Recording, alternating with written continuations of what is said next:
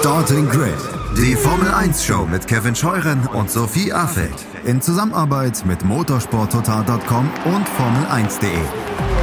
Keep racing auf meinsportpodcast.de. Einen schönen guten Tag und herzlich willkommen zu Starting Grid, eurem Formel 1 Podcast auf meinsportpodcast.de.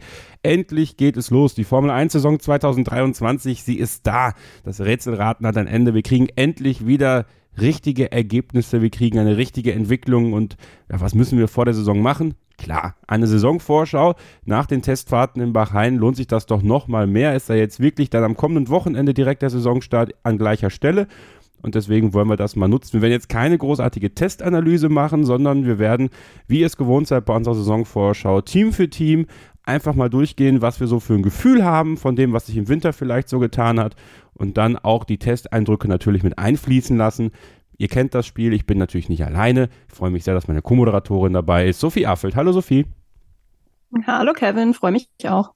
Und ich freue mich noch mehr fast, muss ich sagen, weil es war ja so selten in den letzten Wochen, Sophie. Ich glaube, ich hoffe, du nimmst es mir nicht übel, wenn ich das jetzt danke. so sage. Ja, so, so bin ich manchmal dass, dass Christian Nimmervoll dabei ist. Ja, ich hatte große Sorge, kriegen wir Christian mit diesem engen Terminplan, den er aktuell hat, hier in diese Sendung rein, diese Saisonvorschau. Wir kriegen ihn rein. Der Chefredakteur von motorsporttotal.com, Formel1.de und de.motorsport.com ist da. Hallo Christian. Hallo Sophie, hallo Kevin. Ich freue mich auch.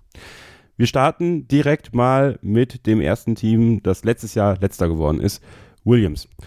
Sophie, im Winter ist Jos Capito gegangen und auch FX de Maison ist gegangen und man hat so das Gefühl gehabt, okay, wo geht man jetzt hin bei Williams? Logan Sargent ist jetzt als neuer Fahrer im Team.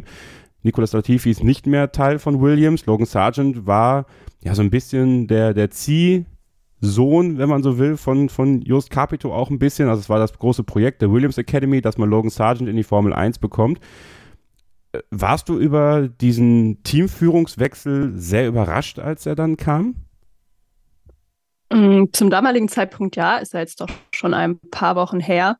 Ähm, wenn man jetzt die Aussagen gehört hat die letzten Tage, ähm, Jos Capito war ja beispielsweise auch bei Sky geschaltet während der Testfahrten und hat da auch, berichtet, es war eigentlich nie länger geplant, ähm, als dass er diesen Job jetzt zwei bis drei Jahre macht. Am Ende waren es jetzt zwei Jahre und ich glaube, es war auch ein ganz guter Zeitpunkt Zeitpunkt an sich jetzt diesen Wechsel auch ähm, durchzuziehen. Vielleicht war Dorothy auch nicht so ganz äh, happy, wie es da mit dem letzten Jahr gelaufen ist, verständlicherweise. Man hat da ja irgendwie so ein bisschen dieses Momentum auch wieder verloren, was man die Jahre vorher aufgebaut hat. Ähm, mit James Vowles hat man da jetzt einen ja sehr spannenden Kandidaten. Trotzdem natürlich jetzt durch diesen Teamchefwechsel viel Unruhe im Team. Ja, auch nicht nur durch den Teamchefwechsel, sondern auch durch eben den Abgang von FX de Maison als Technikchef, den man ähm, ja im gleichen Zug da ähm, noch bekannt gegeben hat. Und auch der Head of äh, Aerodynamics, der ist, wurde ja auch entlassen und auch noch nicht ersetzt. Und die beiden Positionen werden ja wohl auch erst äh, ja in ein paar Wochen gegebenenfalls ersetzt, wenn man dann die passenden Kandidaten da auch langfristig gefunden hat. Von daher, ähm, ja, damals war ich überrascht. Jetzt im Nachhinein ist es für mich schon eine recht sinnvolle Entscheidung. Aber ob es jetzt dem Team in diesem Jahr unbedingt hilft, weiß ich nicht. Ich glaube, dass die Effekte da eher ähm, ja, langfristig kommen werden. Christian James Fowles wurde dann irgendwann vorgestellt und war für viele eine große Überraschung. Tatsächlich der ehemalige ja, Chefstratege bei Mercedes und da wurde die Frage natürlich aufgeworfen, entwickelt man da jetzt vielleicht so eine Synergie, wie es bei Red Bull und Alpha Tauri ist, sprich schickt vielleicht Toto Wolf einen seiner fähigsten Leute zu Williams. Es ist ja ein weiterer Teil derer, die vom Mercedes dann woanders hingehen, äh, ob das Menschen im Hintergrund waren oder im Vordergrund. Äh, James Fowles ist jetzt der Nächste, der dann jetzt seinen ersten Teamchefposten hat. Traust du ihm das zu, dass er diesen Posten gut ausfüllen kann? Dafür kenne ich ihn zu wenig, um ehrlich zu sein. Äh, Kevin, er war bisher Stratege. Er hat in der Pressekonferenz, in der er diese Woche mal zu Gast war, ja auch gesagt, das ist jetzt ein ganz anderer Job. Ähm, also er arbeitet nicht mehr nur am Auto, wie das bisher der Fall war, oder mit Strategien, sondern jetzt geht's halt drum, Sponsoren zu gewinnen. Jetzt geht's drum, in Meetings politische Positionen zu vertreten. Ja, die, dieser, das ist ein ganz anderer Job, den nicht jeder, äh, der gut am Auto Hand anlegen kann, auch gut kann. Ähm, Andreas Steller bei McLaren übrigens ähnliche Konstellation. Auch der ist da sozusagen befördert worden aus der eher technischen Reihe. Ist in der Vergangenheit äh, schon mal schiefgegangen. Jüngstes Beispiel Mattia Binotto, der hat den Sprung also was heißt nie so geschafft? Äh, ich glaube, er hat ja seinen Job ganz okay gemacht, aber letztendlich bleibt das Bilanz halt stehen, nach zwei, drei Jahren als gescheitert betrachtet und wurde gegangen. Ja. Ähm, James Vowles macht auf mich einen sehr smarten, intelligenten Eindruck. Ich glaube, er, er kann das auf jeden Fall von der intellektuellen Kapazität her. Aber tatsächlich muss er es jetzt auch einfach mal erst beweisen. Und auf jeden Fall ist der Klopp ein ganz anderer in dieser Pressekonferenz, in der er zu Gast war, hat er unter, unter anderem auch gesagt, das ist ein Satz, der ist bei mir hängen geblieben. Äh, ich komme aus einer Organisation, wenn du irgendwas gebraucht hast, hast du es gekriegt. Ja, das heißt, er war bei Mercedes in einer Situation eines funktionierenden Teams und wenn er gesagt hat, ich brauche in meinem kleinen Teilbereich das und das und das, damit es besser wird, äh, dann hat er es gekriegt und andere Leute haben sich drum gekümmert. Jetzt ist er in einer Position, wenn jemand zu ihm kommt und sagt, ich brauche das und das und das, damit wir besser werden, muss er sich drum kümmern, es zu besorgen. Und äh, das ist, glaube ich, vorher schwer zu sagen, ob er die andere Seite sozusagen auch kann, aber es ist definitiv was ganz anderes. Sophie, Logan Sargent ist jetzt neu im Team, ich habe das vorhin angesprochen, wird mit Alex Albin zusammen die Fahrerpaarung bilden. Du beobachtest die Formel 2 natürlich auch. Wir werden auch über das Thema Formel 2 noch, also in dieser Woche sprechen, aber was das bedeutet, das erfahrt ihr in dieser Ausgabe natürlich noch. Ähm, was für einen Fahrer können wir da rechnen in der Formel 1? Wer ist Logan Sargent? Also ähm, letztendlich oder generell muss man sagen, dass er ein Fahrer ist, der in den letzten Jahren auch immer schon gezeigt hat, und das ist für Williams jetzt, glaube ich, auch sehr wichtig, ähm, dass er nicht zwingend das beste Material braucht, um konkurrenzfähig zu sein und dass er auch trotzdem Fahrer im besseren Auto schlagen kann. Ist natürlich die Frage, ob das jetzt in der Formel 1 auch ähm, so möglich ist wie in den Junior-Serien, wo es ja auch ähm, Einheitsautos dann sind. Aber mal als Beispiel, er hat ja ähm, 2020 war er sehr nah dran am ähm, Titel in der Formel 3, ist da aber noch für ein besseres Team gefahren, konnte dann aber finanziell ähm, sich das nicht mehr leisten, musste dann zu Charus wechseln und ist da Siebter geworden. Und da muss man sagen, das ist für die Verhältnisse dieses Teams wirklich sehr, sehr gut. Hat da, ich glaube, drei Podien geholt und sogar einen Sieg. Ähm, also das war, ähm, ja, hatte das Team so auch noch nie erlebt. Ähm, generell auch eigentlich hatte eine gute ähm, Junior-Karriere hinter sich. Also war Junior-Weltmeister im Kart. Ich glaube, er hat auch in, jeden, in jeder Kategorie, in der gefahren ist, auch Rennen gewonnen. Und ähm, wodurch er sich auch so auszeichnet, ist, dass er einfach ein sehr fairer Fahrer ist. Ich glaube, er hat weder letzte noch vorletzte Saison äh, Strafpunkte erhalten in der Formel 2 und Formel 3. Er ist auch generell relativ bedacht und versucht sich so ein bisschen auch aus, aus Chaos bewusst rauszuhalten. Und das hat ihm in den letzten Jahren auch echt gut geholfen, so auch dann regelmäßig zu punkten, weil er eben nicht auf blöde Art und Weise ja, Punkte irgendwie verloren hat. Ähm, wenn man jetzt mal so auf seine Stärken guckt, ähm, ich glaube, im Qualifying hat er ganz, ganz gut performt, hat er auch selbst so gesehen, hat aber auch selbst gesagt, dass er noch ein bisschen an der Fitness arbeiten muss. Das ist dann vielleicht auch nochmal ein kleiner Schritt dann ähm, von der Formel 2 zur Formel 1. Und auch was das Reifenmanagement angeht, ist da vielleicht noch ein bisschen Luft nach oben. Aber an sich ähm, habe ich das Gefühl, die Erwartungen sind jetzt nicht so hoch an ihn, zumindest verglichen mit den anderen Rookies. Ähm, wenn wir jetzt PSG und De Vries da mal äh, angucken, parallel, von daher ähm, glaube ich, dass er auch den wenigsten Druck hat, zumindest was den Druck von außen angeht. Er muss ja eigentlich quasi nur besser sein als äh, Latifi. Von daher, ähm, ja, bin ich gespannt, was er zeigen kann. Bei den Tests hat er mich eigentlich schon ganz positiv überrascht, hat da ja auch keine Fehler gemacht. Der Abstand zu Albon war auch okay. Ähm, also schauen wir mal, was er leisten kann. Das Problem ist halt ein bisschen, dass er jetzt keine optimale Situation vorfindet bei Williams, weil er da jetzt ein sehr instabiles Gebilde ähm, kommt. Aber kann mir auch vorstellen, dass Albon da vielleicht auch ganz gut helfen kann. Ähm, ja, der hat, glaube ich, auch ganz gute Mentorenqualitäten. Und ähm, ja, war jetzt eine sehr lange Antwort, sorry, aber Nein, genau, also ich bin gespannt, was er leisten kann müssen den ja kennenlernen. Also viele kennen den ja noch gar nicht, wissen gar nicht, auf wen sie da sich da freuen können. Vielen Dank dafür. Äh, ja. Einschließlich mir. Also ja. da war jetzt auch ein bisschen was Interessantes dabei, weil ich glaube, Logan Sargent ist tatsächlich für viele noch nicht so der Begriff. Er ist ja auch in der Formel 2, eben weil er so besonnen ist, wie du ihn gerade beschrieben hast, so viel wahrscheinlich jetzt nicht der, der so aufgefallen ist wie im Jahre Schnee mal ein Lewis Hamilton oder ein Nico Rosberg. Ja, so ist es. Der FE45 scheint auch ganz gut zu funktionieren. Äh, man war recht zufrieden dort mit den Testeindrücken, die man sammeln konnte. 229 Runden konnte Sargent fahren, Albon 210. Also mal schauen, wo es für Williams hingeht. Wir werden das äh, Team-Duell-Tippspiel jetzt immer schon bei der Besprechung der Teams machen. Werden natürlich im Laufe der Sendung am Ende noch unsere große Tippsause machen. Aber ich möchte gerne jetzt euch beide fragen. Wer glaubt ihr gewinnt das Team-Duell bei Williams? Sophie, Alex Albon oder Logan Sargent? Mm, da glaube ich dann schon an Alex Albon, weil er einfach den Erfahrungsvorteil natürlich hat. Christian, was denkst du? Ja, schließe ich mich an. Gut. Dann schließen wir Williams ab und kommen zu Alpha Tauri. Alpha Tauri letztes Jahr Neunter geworden in der Konstrukteurswertung. Man hat ein schlechtes Jahr 2022 erwischt und man hatte auch das Gefühl, dass man immer mehr im Niemandsland verschwindet. Pierre Gasly wirkte nicht gerade zufrieden mit dem, wie das Auto war. Yuki Tsunoda hatte sehr mit sich selber zu kämpfen und ja, so sind die guten Eindrücke aus 2021, 2022 wieder verpufft. Der Effekt ist folgendermaßen, Pierre Gasly ist nicht mehr Teil des Teams. Dafür fährt jetzt neben Yuki Tsunoda der Niederländer Nick de Vries, der endlich seine Formel 1 Chance bekommt. Auch bedingt natürlich dadurch, dass er im Monza, und da können wir die Brücke zu Williams nochmal schlagen, da eine herausragende Leistung gezeigt hat. Trotzdem ranken sich um Alpha Tauri aktuell die Gerüchte, steht ein Verkauf im Raum. Die Kollegen von Automotor und Sport haben das am gestrigen Samstag, dem letzten Testtag in Bahrain, veröffentlicht. Eine Story, in der genau das zur Sprache kommt. Christian, vielleicht müssen wir darauf nochmal ganz kurz eingehen, weil ich denke, das ist ein Thema, was ganz viele interessiert und auch in unseren Starting Grid Gruppen auf Facebook und auf Telegram heiß diskutiert wird weil viele natürlich da jetzt die Chance sehen für einen Michael Andretti, für Porsche vielleicht nochmal, für Honda. Es gibt da super viele Kandidaten, die da vielleicht zuschlagen könnten, aber wie realistisch ist denn das überhaupt wirklich, dass Alpha Tauri verkauft wird? Also mein Gefühl ist, und seit diese Story erschienen ist, hatte ich eine Nacht drüber Zeit zu schlafen. Das ist immer ganz gut. Äh, mein Gefühl ist, dass das nicht so realistisch ist, sondern wir wissen ja, dass Oliver Minzlaff, das ist der Nachfolger von Dietrich Mateschitz als Konzernchef, ähm, der war bei den Tests in Bahrain, hat sich da auch mit Helmut Marko und Christian Horner getroffen. Und ich nehme an, dass seine derzeitige Aufgabe innerhalb der Red Bull GmbH ist, ähm, alle Engagements, die der Konzern halt so hat, auf den Prüfstand zu stellen.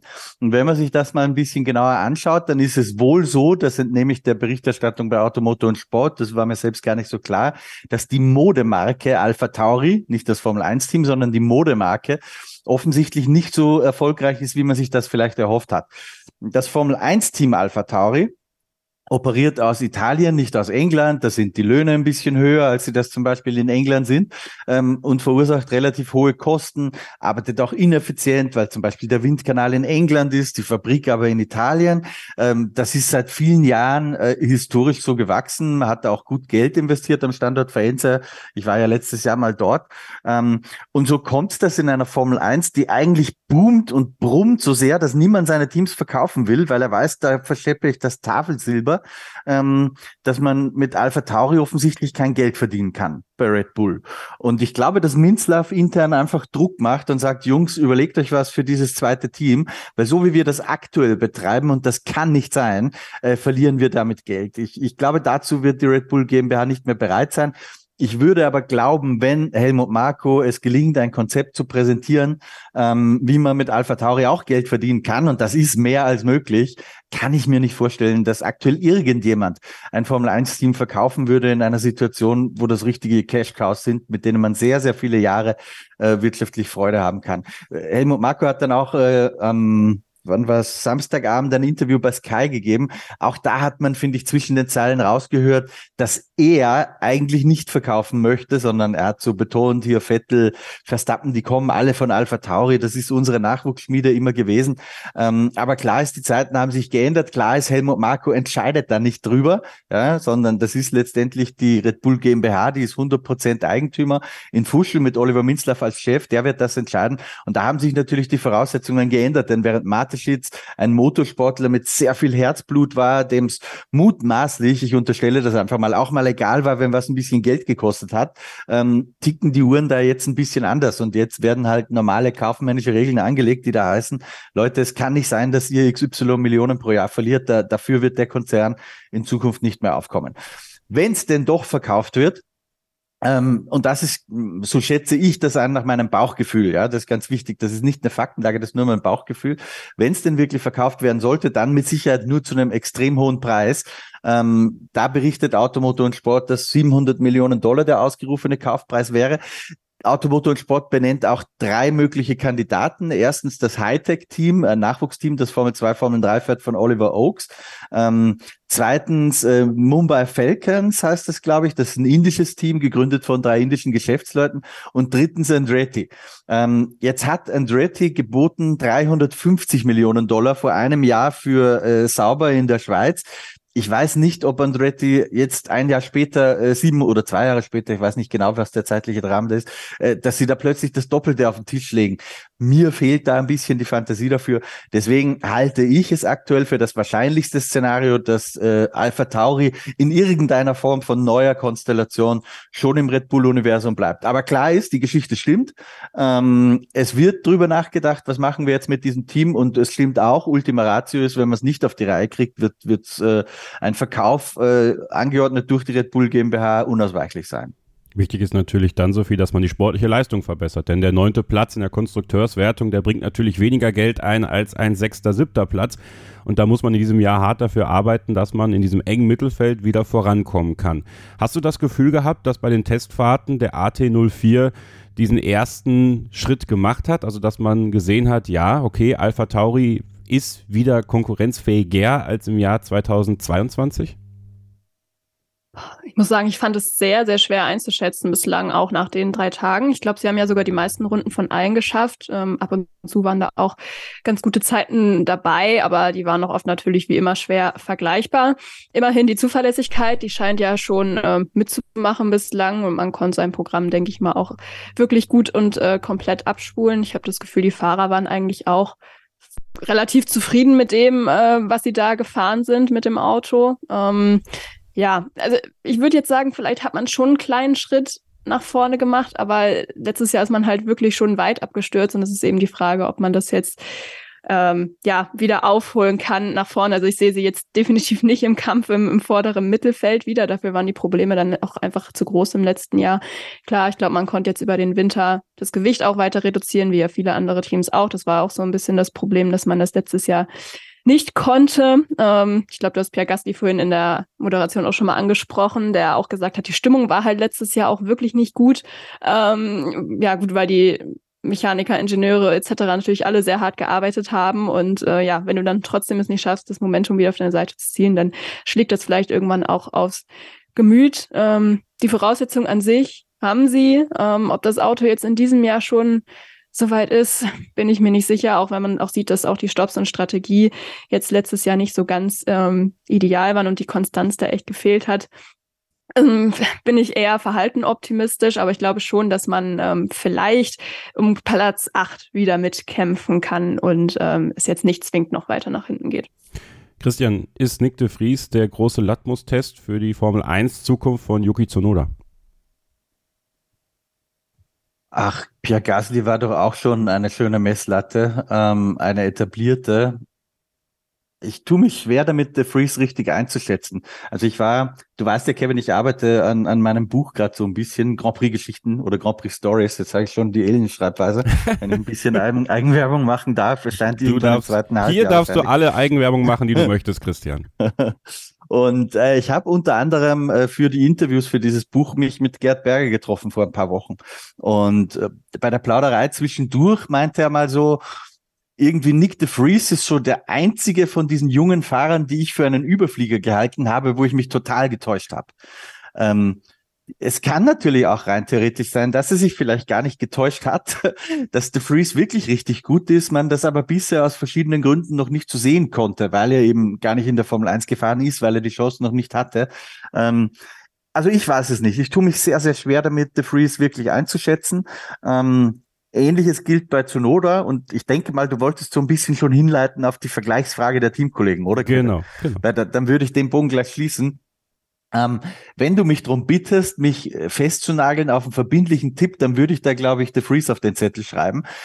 Aber ich würde auch nicht ausschließen, dass Zunoda das Duell gewinnen kann. Irgendwie bei Zunoda habe ich immer das Gefühl, der ist eigentlich wahnsinnig talentiert, aber irgendwie kriegt es nicht so richtig auf die Reihe. Wenn dem mal der Knoten aufgeht, wenn er konstant abrufen kann, weil er zwei, drei echt gute Rennen hat und dann es schafft, irgendwie auch psychologisch über sich hinauszuwachsen, dann glaube ich, hat auch Zunoda das Potenzial dazu, sich hier als, also was heißt als Nummer eins, aber als Fahrer mit mehr Punkten am Jahresende durchzusetzen.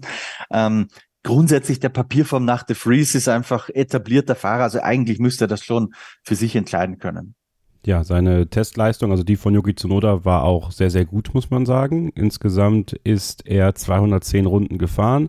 Nick de Vries ein bisschen mehr, 246, aber die schnelleren Zeiten hat Tsunoda hingelegt. Also kann es dann durchaus so sein, dass Tsunoda, wenn er seine mentalen Problemchen, sag ich mal, also seine seine, sein, sein Temperament und, und, die doofen Fehler, wie zum Beispiel in Kanada, abstellt, dann glaube ich schon, dass er durchaus Chancen hat, dieses Teamduell zu gewinnen, Sophie. Ich tippe trotzdem auf Nick de Vries, weil ich tatsächlich glaube, dass der seine Chance in der Formel 1 nutzen wird und ordentlich Werbung für sich machen wird und das glaube ich, dann im nächsten Schritt auch das letzte Jahr von Yuki Tsunoda in der Formel 1 sein wird.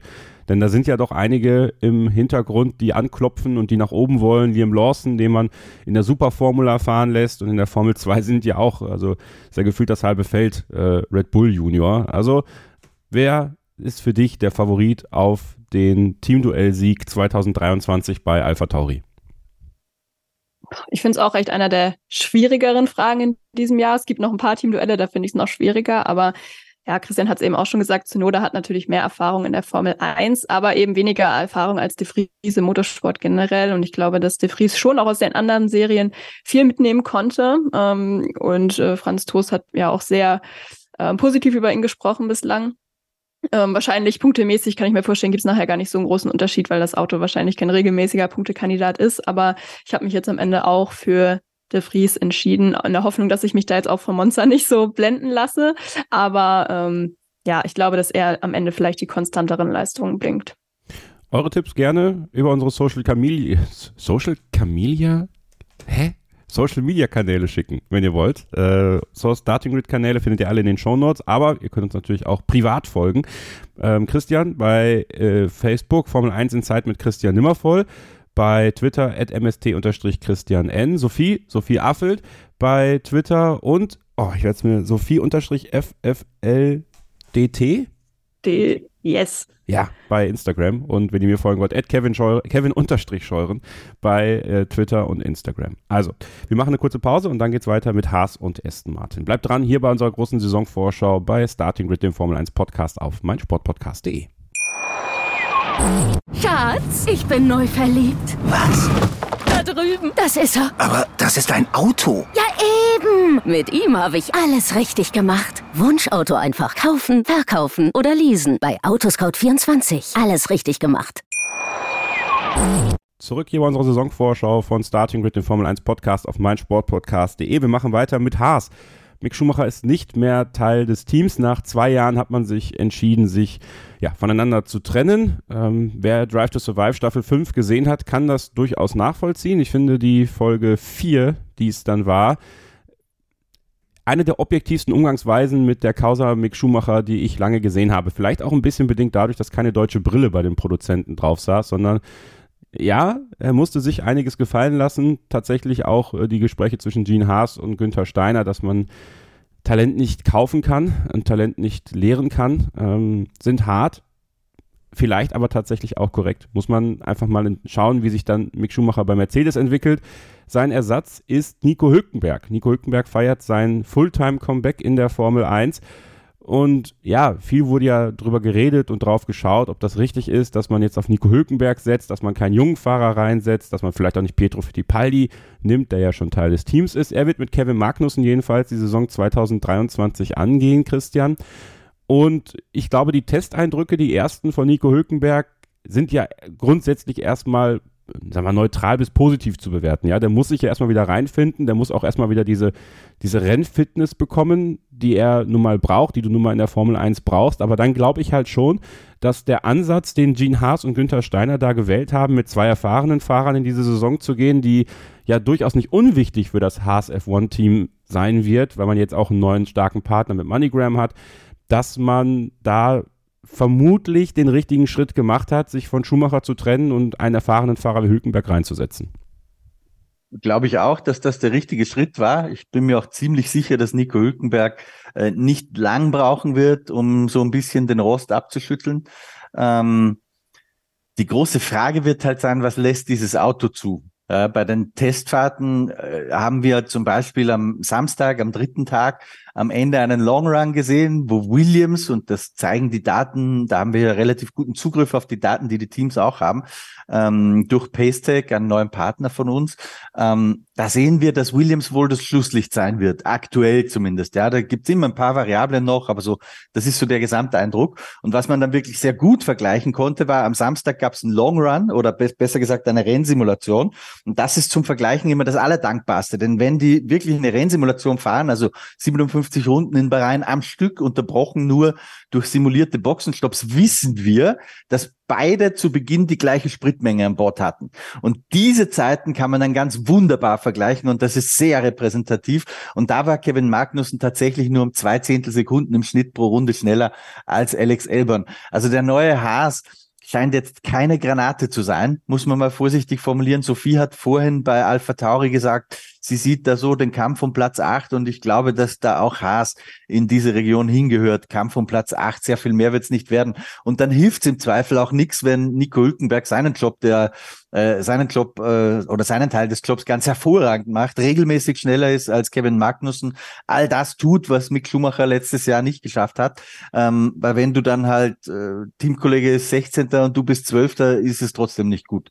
Ja, also das ist so die große Gefahr bei Haas. Nico Hülkenberg selbst war zwei von drei Tagen schneller als Magnussen. Ähm, immer schwer zu vergleichen, wenn einer morgens fährt, der andere abends. Aber da hat man jetzt nicht das Gefühl, dass der wahnsinnig lang brauchen wird, um wieder reinzukommen. Er wird vielleicht gerade beim ersten Rennen in Bahrain, große Hitze äh, in der Wüste, volle 57 Runden. Da kann ich mir vorstellen, dass er vielleicht körperlich ein bisschen leiden wird. Oder auch Saudi-Arabien. Aber er hat das ja sogar letztes Jahr schon hingekriegt, als er in den Aston Martin damals gestiegen ist als Ersatz für Sebastian Vettel, noch viel schlechter vorbereitet war. Deswegen erwarte ich, was seine fahrerische Performance Performance betrifft, keine Schwierigkeiten. Das Fragezeichen ist, wie gesagt, eher das Auto. Ich zitiere mal Sophie äh, Manu aus unserer Starting Grid Fans Telegram Gruppe. Könnt ihr gerne dazukommen. Über 500 Mitglieder haben wir mittlerweile, die über die Formel 1 diskutieren. Ist ein Riesenspaß. Also kommt da gerne mal dazu, könnt ihr mal auschecken.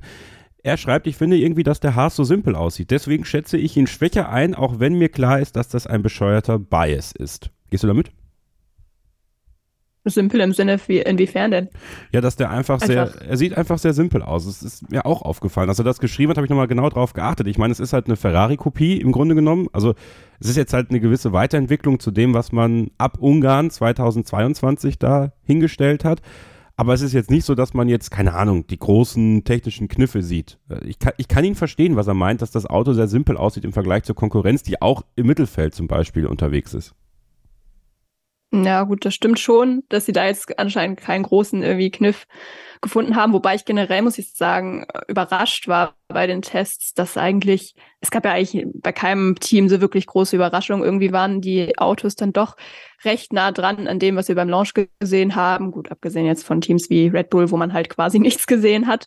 Ähm, ja, ich würde jetzt vom Aussehen natürlich nicht allzu viel davon ableiten, ähm, sondern mich da natürlich auch Christian eher anschließen, was so das Fragezeichen bei der Leistung angeht. Man hatte ja in den letzten Jahren immer so ein bisschen den Vorteil, Anführungszeichen, dass man es eigentlich immer geschafft hat, zur Saisonbeginn ein sehr gutes Auto hinzustellen. Und eigentlich hätte man jetzt mit dieser Fahrerpaarung dieses Jahr auch das Potenzial, gut Punkte zu sammeln, so wie es Kevin Magnussen auch letztes Jahr gemacht hat, als die Punkte eben drin waren. Nur das Problem ist jetzt eben, dass man gefühlt jetzt auch nicht mit einem richtig guten Auto in die Saison startet und man in den letzten Jahren jetzt auch nicht gerade gezeigt hat, ähm, ja, dass man das Auto sehr gut entwickeln kann, wobei es natürlich gut möglich ist, dass man daraus jetzt auch gelernt hat und man ja auch MoneyGram als Hauptsponsor jetzt hat und damit am Budget Cap ist.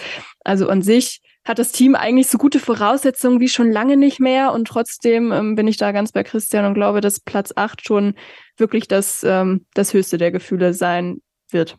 Ich bin wirklich sehr gespannt darauf, was Haas leisten wird, weil, also ich meine, so viel rein vom Fahrradduo ist es ja durchaus eins derer, wo man sagen kann, okay, wenn es drauf ankommt, werden die schon Punkte sammeln. Also sowohl Magnussen als auch Hülkenberg sind definitiv in der Lage, die wichtigen Punkte für Haas und da geht es ja wirklich um jeden Punkt, um nicht wirklich letzter zu werden. Was übrigens mein Tipp ist dieses Jahr. Ich glaube, Haas wird letzter in der Konstrukteurswertung. Ähm, dass man das Sind aber wir verhindern schon bei den kann. Bold Predictions oder was? Nee, ich, ich wollte es schon mal so ein bisschen anteasern. Ich, ich wollte es ein bisschen anteasern. Okay. Aber da, da, okay. da ist dieses Fahrerduo doch ganz gut für. Ja, also es ist, ich würde es mal bezeichnen als unspektakulär, aber sehr zuverlässig. Ähm, sind ja auch relativ auf Augenhöhe, so würde ich sie zumindest bislang ähm, einschätzen. Da hat man vielleicht einen ja, Vorteil gegenüber auch direkten Konkurrenten dann, wenn es beispielsweise Williams ist, wo man eben mit Sargent Rookie dabei hat. Ähm, ich glaube, sie haben auch beide das Gefühl, dass sie gut performen müssen in diesem Jahr, weil, also insofern das Auto es zulässt, weil man eben, oder beide, glaube ich, das Cockpit jetzt nicht zwangsläufig ähm, sicher haben. Aber insgesamt fällt es mir bislang recht schwer, es einzuordnen. Also solide sollte es sein. Ich glaube, falls Hülkenberg eine gute Leistung bringt, erhöht das auch den Druck auf Magnussen. Das heißt, da können sie sich vielleicht auch so ein bisschen ähm, pushen, um die Stimmung äh, teamintern mache ich mir da jetzt bei den beiden zumindest eigentlich auch keine Sorgen. Also an sich ist es, glaube ich, eine ganz gute Paarung für dieses Jahr. Es ist nicht die, die Zukunft, aber ähm, in der Situation, in der man gerade ist, sollte das eigentlich ganz gut funktionieren, wenn das Auto eben auch die Chancen dazu bietet. Das ist vielleicht der Vorteil, dass beide jetzt junge Familienväter sind. Da werden dann keine Balls mehr gesackt, sondern nur noch Schnuller. Ja, dann kann man dann äh, sich auch mal beruhigen zwischendurch. Äh, Christian, wer gewinnt das Teamduell bei Haas? Nico Hülkenberg. Sophie?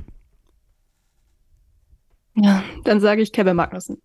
Ja, ich bin bei Christian. Ich habe auch tatsächlich Nico Hülkenberg. Ähm, anders als, als Mick Schumacher, glaube ich, ist er nämlich durch seine, durch seine immense Erfahrung und ja, durch, durch das Grundtalent, was er hat, äh, ich glaube, Kevin Magnussen sogar ein bisschen überlegen. Also ich äh, schätze auch Nico Hülkenberg da stärker ein. Es werden nicht viele Punkte für Haas, glaube ich, irgendwie. So insgesamt ist mein Bauchgefühl bei denen eher negativ, aber wenn, dann wird Hulk diese auf jeden Fall sammeln. Aston Martin. Aston Martin, Christian. Die große Überraschung der Testfahrten. Ähm, ich weiß, wir werden immer wieder darauf hingewiesen, auch in den Kommentaren unter die Livestreams, die wir gemacht haben in den drei Testtagen, äh, dass wir doch nicht so auf die Zeiten schauen sollen äh, und so weiter und so fort. Aber das ist ja fast bei Aston Martin nicht anders möglich gewesen, dass man da mal drauf schaut und sagt, boah, also den Schritt, den die da gemacht haben, der war schon krass und Fernando Alonso scheint wieder richtig Blut geleckt zu haben, hat ein Testprogramm abgespult, was sich sehen lassen konnte, war bei den Longruns richtig gut unterwegs. Ähm, auch Felipe Drugovic, der für Lance Stroll ins Auto gestiegen ist und vermutlich ja auch nächste Woche ins Auto steigen wird, hat eine solide bis gute Leistung gezeigt und ja, vielleicht zahlt es sich langsam aus, dass man bei Aston Martin sehr viel Intelligenz dazu gekauft hat äh, im Hintergrund, um ein Auto auf die Beine zu stellen, was tatsächlich vielleicht sogar schon 2023 in der Lage ist, auf Podiumsplätze aufzuschließen und das große Ziel von Lawrence Stroll zu gewinnen und Weltmeister zu werden, irgendwann in Erfüllung zu bringen. Ähm, ja, jetzt mit einer Nacht Schlaf nach dem, nach dem letzten Testtag in Bahrain ähm, ist, die, ist die Überraschung über die Leistung von Aston Martin immer noch so groß oder hast du es in gewisser Weise schon erwartet, dass man ja einen Schritt machen muss, wenn man diese großspurigen Aussagen zum Launch des AMR 23 macht? Ich habe es ehrlich gesagt nicht erwartet. Also eigentlich sind ja alle Zutaten beisammen. Äh, Lawrence Stroll investiert groß in dieses Team. Äh, es wurde ein Haufen Personal aufgestockt. Ich glaube von 450 auf 800 in den letzten zwei, drei Jahren, wenn ich es richtig im Kopf habe. Also wirklich im großen Stil wurde da Geld reingepumpt und eigentlich muss das auch irgendwann für Ergebnisse sorgen. Aber es hat bisher halt noch für keine Ergebnisse gesorgt. Deswegen hatte ich langsam so ein bisschen ein Bauchgefühl, dass das auch wieder eines dieser Projekte, ich denke da zum Beispiel an Toyota in der Vergangenheit, äh, werden könnte, wo zwar sehr viel investiert wird, aber man es letztendlich nicht auf die Straße bringt irgendwie. Es scheint so zu sein, dass man es jetzt doch früher als vielleicht sogar gedacht mit diesem Auto auf die Straße gebracht hat. Und das ist mir ganz wichtig zu betonen. Wenn wir wirklich nur auf die Rundenzeiten schauen, so wie man das oberflächlich vielleicht tun würde nach Ergebnistabelle, dann sieht's überhaupt gar nicht gut aus für Aston Martin. Ja, Fernando Alonso war am letzten Testtag am Samstag Neunter äh, mit dem C4-Reifen, eine gute Sekunde hinter der Bestzeit von Perez. Ich habe die Tabelle gerade vor mir, wenn ich das mal vergleiche. Äh, da fehlt eine halbe Sekunde auf den gleichen Reifen, auf die Ferraris, ähm, auf den gleichen Reifen langsamer als Alpha Tauri, auf den gleichen Reifen langsamer als Haas. Also wenn man das oberflächlich betrachtet, dann sieht das eigentlich überhaupt nicht gut aus. Deswegen komme ich wieder zurück zu einem etwas äh, tiefgründigeren Betrachtungsmuster, ja, nämlich wann ist Alonso zum Beispiel mal eine richtige Rennsimulation gefahren, also sprich 57 Runden am Stück, unterbrochen nur durch Boxenstopps, wo er am Anfang einen vollen Tank hatte und am Ende einen leeren. Und das hat er gemacht, zum Beispiel am Samstagabend und da sind seine Rundenzeiten von anfangs 1,39 auf später dann 1,36 tief gefallen. Das war, wenn man nur auf die Zeiten schaut, der beste, die beste, die schnellste Rennsimulation, die schnellste Rennzeit aller Teams an den gesamten drei Tagen. Das muss man jetzt auch wieder ein bisschen relativieren, denn Alonso hat sich entschieden, Deswegen steht er auch in der Zeitentabelle nur auf Platz neun.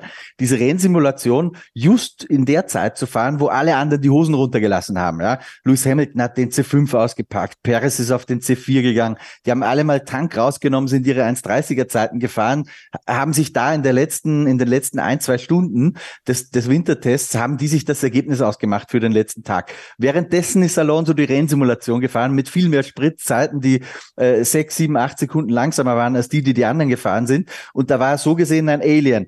Da waren die Bedingungen der Strecke am besten. Das heißt, das muss man wieder ein bisschen abziehen, gedanklich ähm, von Alonsos Durchschnittszeit über diese Rennsimulation gesehen. Aber es war wirklich sehr beeindruckend. Unser äh, Datenexperte Kevin Herrmann, äh, Kevin, der sich mit den Daten, die uns Paystack zur Verfügung stellt, wirklich sehr intensiv auseinandergesetzt hat an den drei Tagen, der sagt, dass er es sogar für möglich hält, dass Aston Martin nicht nur äh, auf Augenhöhe mit Mercedes ist oder vielleicht sogar dran vorbeigezogen, vorbeigezogen, sondern dass man womöglich sogar äh, Ferrari kitzelt oder auch an Ferrari äh, vorbeigezogen ist. Also Aston Martin scheint einen wirklich großen Schritt gemacht zu haben, zumindest äh, was die Renndistanzen betrifft. Den Speed auf eine Runde haben wir noch nicht so herausragend gesehen, das muss man auch dazu sagen. Aber da scheint richtig was passiert zu sein. Und sehr beeindruckend war auch äh, Mike Krag zu hören, der wurde gefragt am Samstagabend nach den drei Testtagen, was denn sein erstes Urteil so zu Fernando Alonso als Fahrer ist. Und es ist ihm nur ein Wort eingefallen. Weißt du was für eins? Nee. Wow. Hm. Das war die Antwort, ähm, was er zu Fernando Alonso sagt. Also auch das sagt sehr viel aus und ich glaube schon, dass Aston Martin ein heißer Tipp auf den Titel des meistverbesserten Teams 2023 ist. Dass sie wirklich jetzt plötzlich schon um eine WM mitfahren, da muss man auch die Kirche ein bisschen im Dorf lassen. Das glaube ich eher nicht, aber der Sprung, äh, das wird ein großer sein. Das glaube ich schon. Sophie Fernando Alonso hat schon viele Teamwechsel hinter sich. Glaubst du, das war jetzt mal ein richtiger zum richtigen Zeitpunkt? Ja, ist irgendwie faszinierend, weil auch als das dann rauskam, letztes Jahr, dann Ende Juli oder wann das war, haben wir natürlich auch hier drüber gesprochen. Und ich bin mir ziemlich sicher, dass wir da der Meinung waren, das würde kurzfristig erstmal ein Rückschritt werden. Aber bislang, gut, müssen vielleicht nächste Woche und natürlich auch, auch den Rest der Saison noch ein bisschen abwarten. Aber so die Tendenz sieht ja aktuell schon sehr, sehr positiv aus. Und ich würde es mir auch sehr wünschen, weil man kennt es ja auch, ähm, wenn es nicht so läuft, dann wird es ja mit Fernando Alonso im Team oft auch, ähm, ja, manchmal weniger schön. Ähm, ich glaube, Fernando Alonso hat ja sogar gesagt, dass er noch mehr Potenzial in dem Auto sieht und dann noch mehr drin ist. Man das jetzt aber beim Test noch nicht geschafft hat, irgendwie alles äh, rauszuholen oder alles durchzutesten und auch, dass Alonso selbst so positiv ist. Ähm, ist für mich auch ein gutes Zeichen, weil er ist ja auch eigentlich eine Person, wenn ihm was nicht passen würde, dann hätte er das auch gesagt, dass es Kacke wäre. Von daher, ähm, ja, bislang scheint die ähm, Entscheidung durchaus die richtige gewesen zu sein, auch wenn ich mir gar nicht sicher bin, ob ähm, Fernando Alonso diesen Schritt jetzt auch schon in diesem Jahr erwartet hätte, weil mir geht's da auch wie Christian, also mich zumindest hat es auch überrascht, in welchem Ausmaß man da ähm, ja dann doch performt hat bei diesen Testfahrten. Christian Kurios ist aber die Situation rund um Lance Stroll. Äh, kurz vor Start der Testfahrten wurde bekannt, dass der Kanadier nicht teilnehmen wird.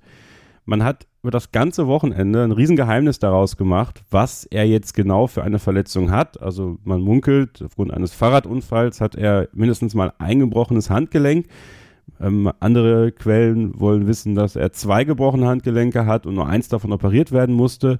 Das würde aber schon eher bedeuten, dass er auch nächste Woche nicht dabei ist. Man wollte sich nicht in die Karten schauen lassen. Man hat immer wieder darauf verwiesen, dass es erstens Privatsache von Lance Stroll ist, wo ich nicht ganz mitgehe. Meiner Meinung nach haben Profisportler ja schon ein Stück weit das Anrecht auf Privatsphäre logischerweise, aber das ist ja jetzt was, das kann man ja ruhig sagen. Also selbst bei Fernando Alonso letztes Jahr wurde ja bekannt, als er sich, äh, oder vorletztes Jahr, ich weiß nicht mehr genau, wann das war, als er diesen Fahrradunfall hatte und sich im Gesicht verletzt hat, wurde ja auch bekannt, was er hatte. Also Weißt du, was ich, was ich mir dazu gedacht habe, die Tage? Ähm, ja, natürlich hat er dieses Recht auf Privatsphäre, aber warum er davon Gebrauch macht, versteht kein Mensch, weil es entsteht ihm ja null Schaden dadurch, nee. wenn das einfach öffentlich wird. Ja. Äh, vor allem, ich glaube sogar, dass es in gewisser Weise Menschlichkeit erzeugt, wenn man, ja. wenn man das auch einfach mal sagt. Ist ja kein Problem. Mein Gott, also wer ist schon mal äh, vom Fahrrad gefallen, ob betrunken oder nicht betrunken, das passiert halt schon mal, ja. wenn man sich dann die Handgelenke bricht, als Formel-1-Fahrer ist das blöd, aber mein Gott sei es drum.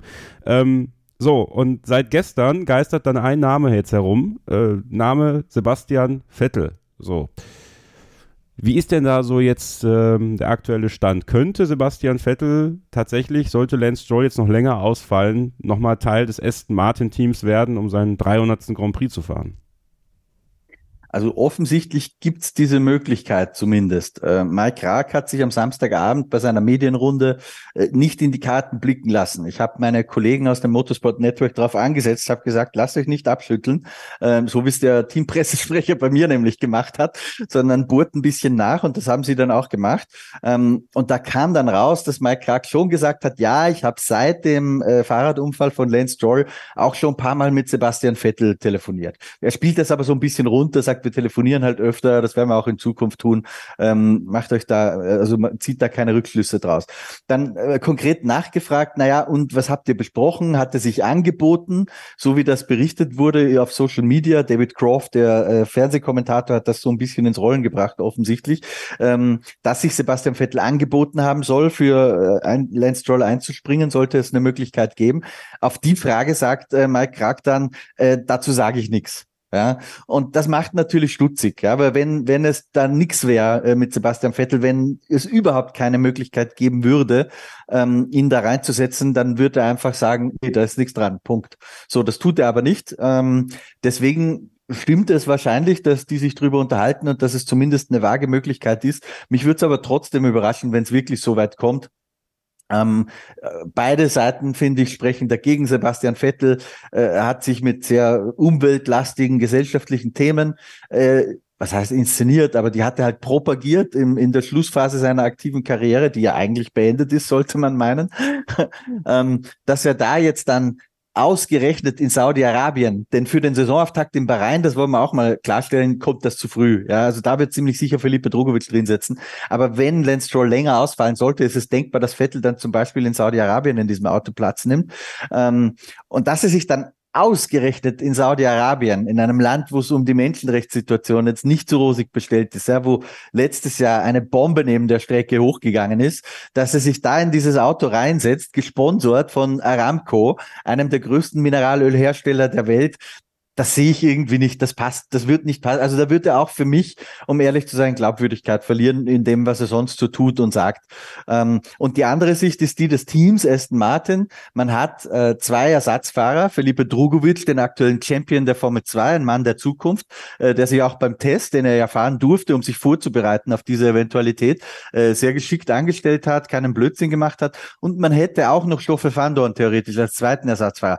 Dass man jetzt beide eigenen Ersatzfahrer umgeht, besonders Drugovic, der natürlich brennt auf so eine Chance, ähm, und stattdessen einen ausrangierten ehemaligen Weltmeister reinsetzt. Ich meine, du kannst einem jungen Fahrer nicht mehr psychologisch das Genick brechen, als das so zu handhaben. Deswegen finde ich, es gibt sehr, sehr viele Gründe, die dagegen sprechen, dass Sebastian Vettel in Saudi-Arabien fahren wird. Aber ähm, so wie wir die, das Gespräch mit Mike Krag interpretieren, scheint es tatsächlich äh, eine Variante zu sein. Eine von mehreren. Ich liebe die Formel 1. Never say never. Das passt, glaube ich, sehr, sehr gut auf das, was dieser Zirkus immer wieder bietet. Mal sehen, ob es dann Drogovic im Bahrain nur wird. Vielleicht fährt Van Dorn ja dann in Saudi-Arabien. Gibt ja noch dann noch kein Formel E-Rennen, wo er wieder fahren muss. Deswegen konnte er auch nicht bei den Testfahrten dabei sein, weil er in Kapstadt gefahren wurde. Irres Formel E-Rennen übrigens wieder. Ganzes Wochenende der Formel E, ganz irre. Ähm, ja, werden wir beobachten und wir werden jetzt natürlich tippen. Wer gewinnt das Teamduell bei Aston Martin? Fernando Alonso oder Lance Stroll, liebe Sophie? Das sollte, glaube ich, ziemlich klar zugunsten Alonsos ausgehen, egal ob jetzt Lance Stroll ähm, 10 oder 20 oder 23 Mal im Auto sitzt. Christian?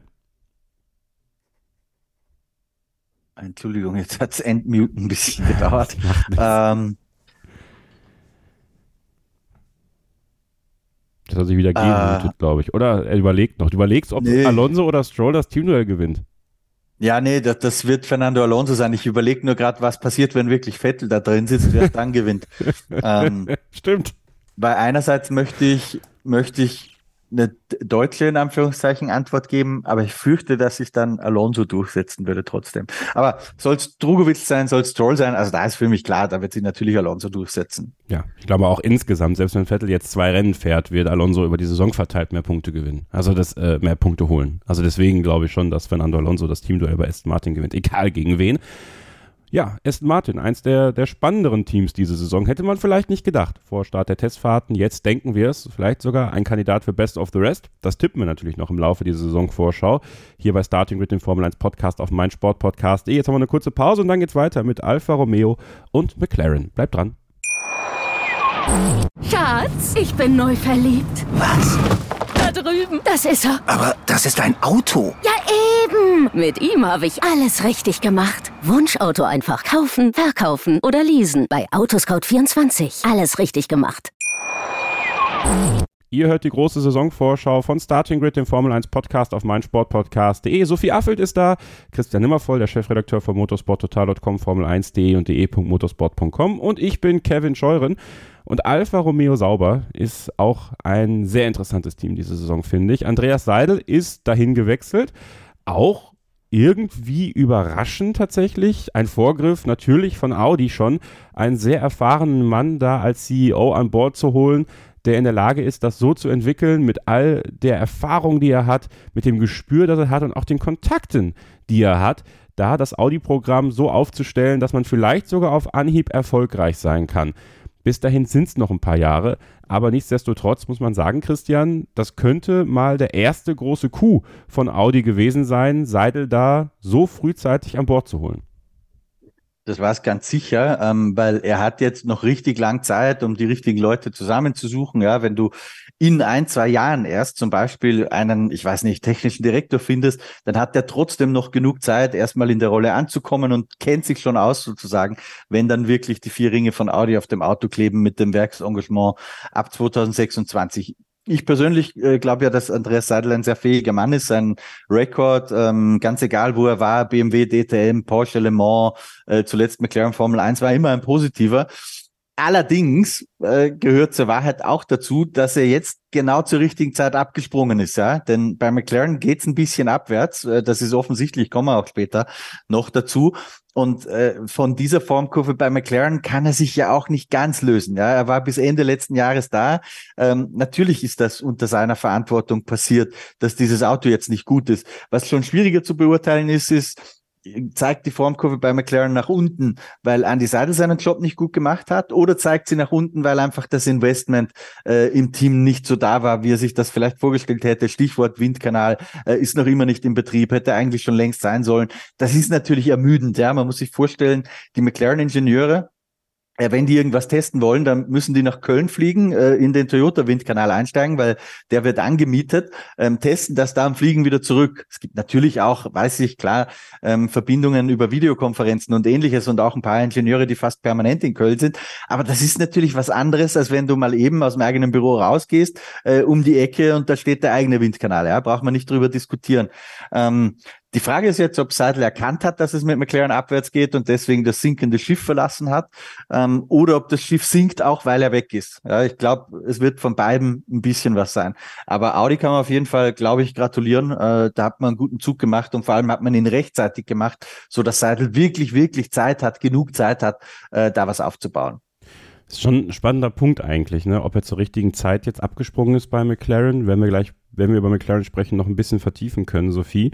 Ähm, klar ist, er kommt jetzt zu einem Team, was sich auch nochmal anderweitig neu orientiert hat, nämlich weg von Orlen, äh, dem Hauptsponsor, hin zu Stake. Stake, ein, ein Glücksspielanbieter, wir, wir schauen da ja auch immer so ein bisschen auf diese Themen, die so ein bisschen drumherum sind und dafür musste Alfa Romeo sehr viel Kritik einstecken, auch von vielen Fans auf Social Media, dass man doch nicht Glücksspiel propagieren sollte und so prominent bewerben sollte auf dem Auto. Wie stehst du dazu? Ja, schwierig. Also ich fand es erstmal interessant, wie man das überhaupt verkauft hat. Ähm, ehrlich gesagt, damit Steak, das äh, als führende, was war das, Entertainment-Marke oder wie auch immer, ähm, das klang für mich eher so ein bisschen, als hätte man, keine Ahnung, Disney Plus an Bord geholt und nicht äh, Steak als Anbieter. Ähm, Steak ja generell klar, Glücksspiel eh immer ein schwierigeres äh, Thema.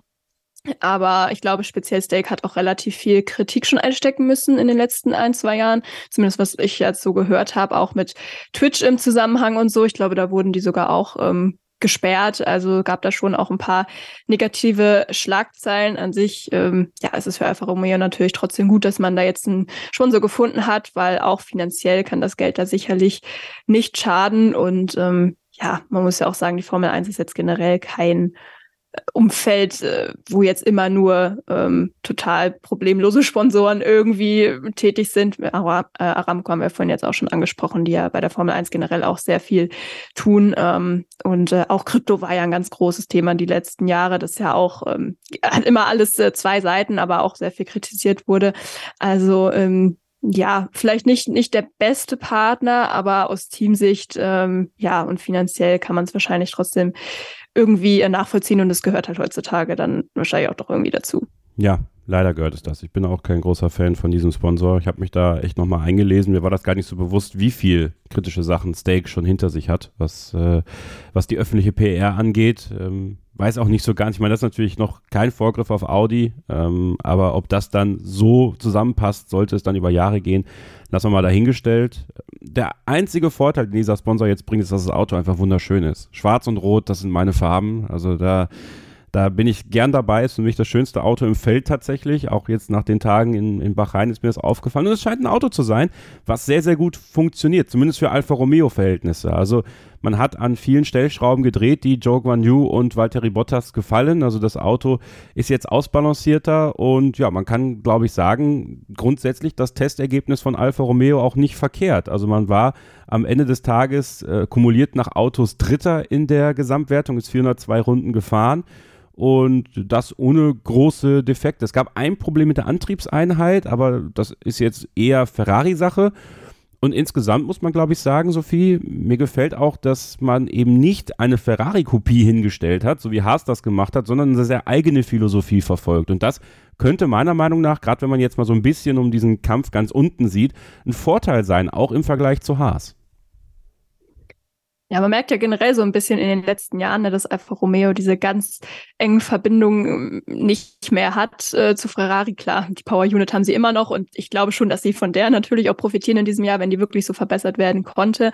Aber wenn man jetzt auch mal die Fahrer anschaut, ähm, da ist ja die Verbindung auch quasi äh, gebrochen. Ich meine, Sauber hat ja auch eine eigene Akademie inzwischen und so. Von daher ähm, spielt das da jetzt auch vielleicht nicht mehr die ganz große ähm, Rolle. Aber ja, auch im Vergleich zu Haas. Gut, Haas ist natürlich eh auch noch mal ein ganz anderes äh, Businessmodell, muss man ja auch dazu sagen. Ähm, das, was sie halt gemeinsam haben, ist, dass sie beide noch äh, ziemlich klein aufgestellt sind ähm, mit Blick auf Personal und auch finanziell, ähm, zumindest im Vergleich dann auch zu anderen direkten Konkurrenten, wobei ähm, Alfa Romeo da schon noch ein bisschen deutlich besser aufgestellt ist als Haas, was auch die Mitarbeiter angeht, aber Haas ist eben da auch nicht so drauf angewiesen, aufgrund des Modells, das sie eben haben, ähm, dass sie die Teile von Ferrari einkaufen. Ähm, ja, ich glaube auch, ähm, dass man diesmal schon einen Sprung machen kann im Mittelfeld. Ähm, wir reden ja auch gleich über McLaren. Das hätte ich jetzt auch nicht gedacht, dass ich die mal in ähnlichen Regionen vermuten würde. Also zumindest noch nicht in diesem Jahr. Ähm, die Tests hast du eben angesprochen. Ich glaube, für die war es sehr, sehr wichtig, dass man ähm, eben nicht so viele Probleme hat, nachdem das ja letztes Jahr wirklich grandios in die Hose ging beim ersten Test. Also ähm, ja, man konnte da jetzt echt relativ viel fahren, viel austesten und ich würde jetzt doch erwarten, dass man vielleicht regelmäßig in die Punkte oder zumindest ähm, Startplätze in den Top Ten dann einfahren kann, ähm, wenn man es denn auch schafft, äh, ja, das die ganze Saison Saison über aufrecht zu erhalten, ähm, weil das war ja letztes Jahr wirklich ein großes Problem, dass man da in der zweiten Saisonhälfte extrem ähm, abgefallen ist. Ähm, ja, von daher, diese Saison sieht so aus, als könnte man vielleicht einen Tick besser in die Saison starten und das muss dann eben auch ähm, ja, halten. Mal gucken, wie das dann gelingt, weil man hat ja auch immer noch dieses Problem, dass man sehr lange Fertigungszeiten auch von, von den Teilen hat, gerade auch im Vergleich zu direkten Konkurrenten wie McLaren dann beispielsweise auch, weil die aktuelle Infrastruktur und die Ressourcen eben nicht viel anders hergeben. Da muss man dann vielleicht auch ein bisschen warten, bis Audi dann wirklich noch mehr die Finger im Spiel hat. Aber an sich ich, ähm, ja, glaube ich schon, dass man einen ganz guten Schritt über den Winter gemacht hat und man wirkte auch relativ optimistisch im realistischen Rahmen.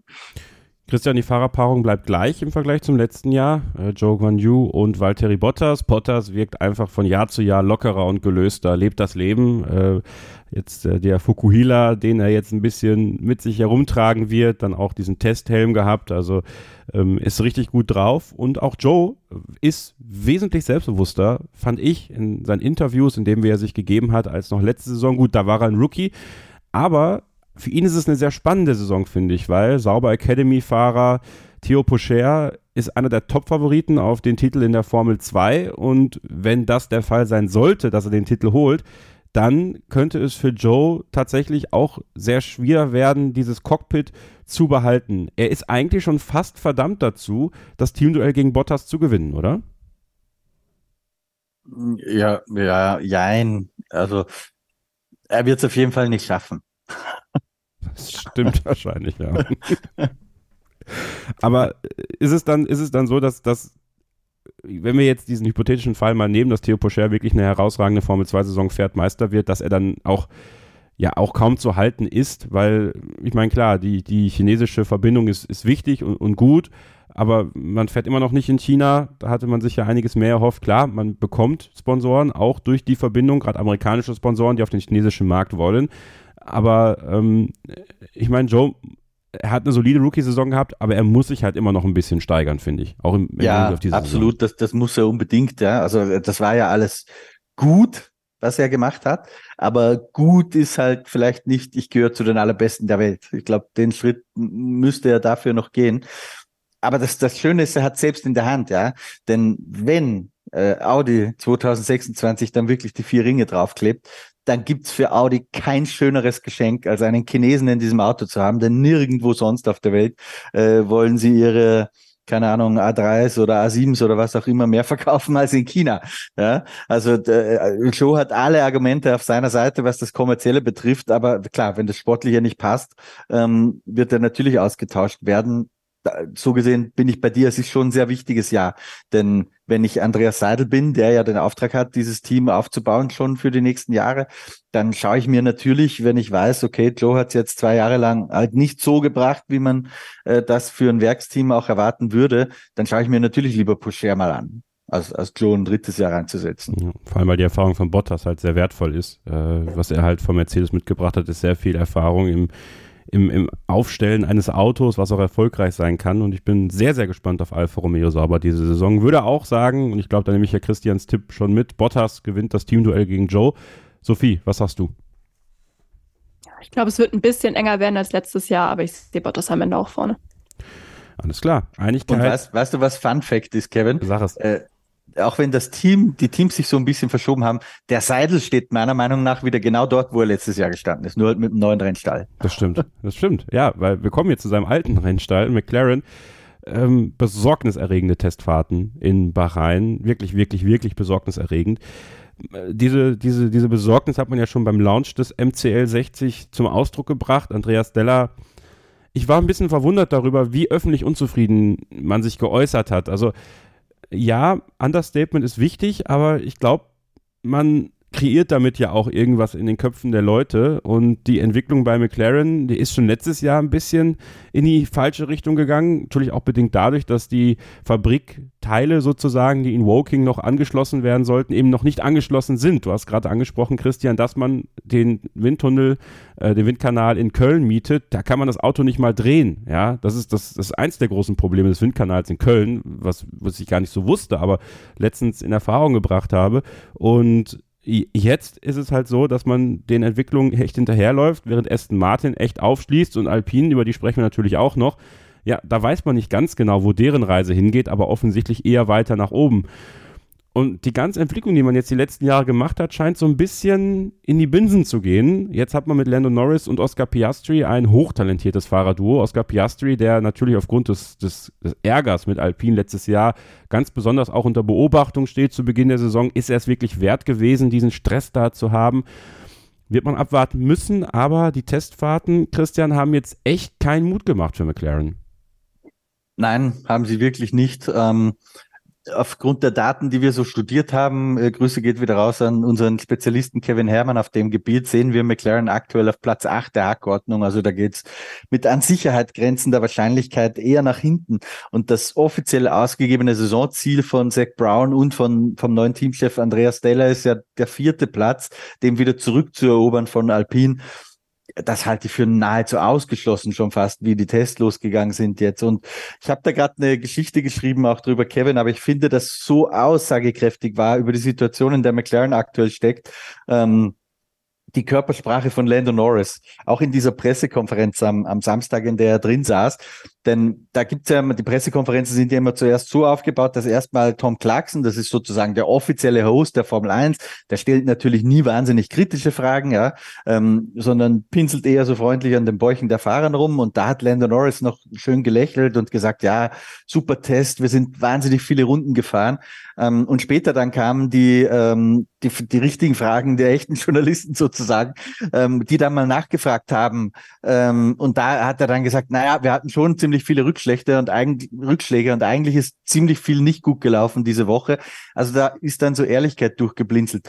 Und ich dachte, diese Aussage von äh, Lance Stroll in der offiziellen, äh, Lance Stroll sage ich schon, Lando Norris, in der offiziellen McLaren-Pressemitteilung, dass alles super läuft und man so viele Runden gefahren hat, die dachte ich, die muss ich auch mal überprüfen und mir genauer anschauen. Wenn wir den letzten Testtag nehmen, ist kein anderes Team so wenige Runden gefahren wie McLaren ähm, und das nicht nur einfach irgendwie knapp oder so, ja, sondern selbst das vorletzte Team der Kilometertabelle hat über 60 Prozent mehr gefahren als McLaren.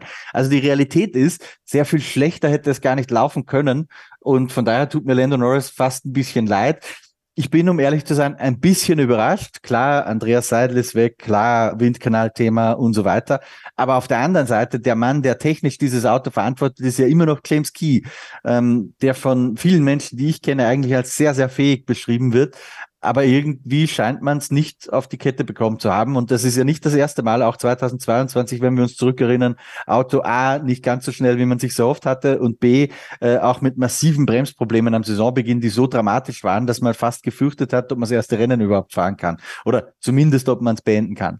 Also McLaren es, ich fürchte, nachdem es an die Seidel ist ja 2019 gekommen, dann ging es erstmal kontinuierlich aufwärts ich habe irgendwie das Gefühl, die sind jetzt in der Abwärtsspirale. Ja, wir haben eine Frage von unserem Hörer Anthony reinbekommen dazu. Ähm, die hat gestern im Livestream nicht ganz gepasst, deswegen stelle ich sie dir jetzt. Glaubst du, dass McLaren zu viel macht? Also das war eine Frage von ihm. Die machen, die machen IndyCar, die machen Formel E, die machen Extreme E. Ähm, dass es irgendwann einfach vielleicht ein bisschen zu viel ist und man das, die Kompetenz ein bisschen bündeln sollte, um im, eben in der wichtigsten Serie eigentlich für sie, der Formel 1, nicht den Anschluss zu verlieren. Also einerseits glaube ich nein, weil du hast ja äh, getrennte Operationen. Ja, das eine hat mit dem anderen nicht viel zu tun. Das ist äh, das Formel E-Team und das Formel 1-Team. Da wird es nicht wahnsinnig viel Austausch geben. Das ist die eine Seite. Die andere Seite ist natürlich, wenn du die Möglichkeit hättest, die fähigsten Leute aus den Einzeloperationen alle ins Formel 1-Team zu platzieren, würde das vielleicht schon helfen. Ähm, die andere Frage ist aber, würde man das überhaupt so können oder würden die dann einfach irgendwo weggehen? Weil man kann ja auch nicht alle aus den anderen Programmen irgendwo aufnehmen. Ja, viele davon, das muss man auch ganz klar sagen, sind ja auch, auch dessen Ursprungs, dass man gesagt hat, okay, mit äh, Budget Cap und so weiter müssen wir uns personell ein bisschen verkleinern. Und da hat man für viele Mitarbeiter einfach auch einen, einen neuen Job gefunden, ohne dass man sie wirklich kündigen musste aus dem Unternehmen. Also ich glaube nicht, dass man es eindeutig beantworten kann, aber Sagen wir so, es gibt sicher in diesen Nebenoperationen gute Leute, die man im Formel 1-Team gebrauchen könnte. Sophie, äh, einen guten Mann, den man an Bord geholt hat, ist Oscar Piastri. Zumindest von dem, was man in den Nachwuchsserien bislang gesehen hat. Ich war sehr überrascht, muss ich ganz ehrlich sagen, über dieses harsche Feedback, was er bekommen hat in, in der Community sozusagen. Also ähm, sowohl unter den Livestreams auf dem YouTube-Kanal von Formel 1.de als auch teilweise in, in den Gruppen wird er schon sehr runtergeschrieben. Ähm, Finde ich persönlich total unangemessen, muss ich sagen. Also äh, da jetzt schon die Korrelation zu ziehen, dass er, dass er overhyped ist und dass, er, dass er nichts bringt oder dass, dass er eh schlecht aussehen wird gegen Norris, finde ich viel, viel, viel zu früh. Ähm, warst du, äh, ja, also erstmal, wie hast du seine Testleistung selber wahrgenommen? Du hast ihn ja auch schon in den Nachwuchsserien beobachtet und, und ich weiß ja auch, dass dass, dass du ein großer Fan von ihm bist. Ich finde ihn auch sehr interessant. Ich hoffe nicht, dass er Landon Norris schlägt, das ist das eine. Aber ähm, trotzdem finde ich, ist es ein, ein, richtig krasses Talent, was jetzt in die Formel 1 kommt. Und die zweite Frage, die Anschlussfrage, ähm, ob man nicht ein bisschen teilweise auch zu hart in der Community mit ihm umgegangen ist.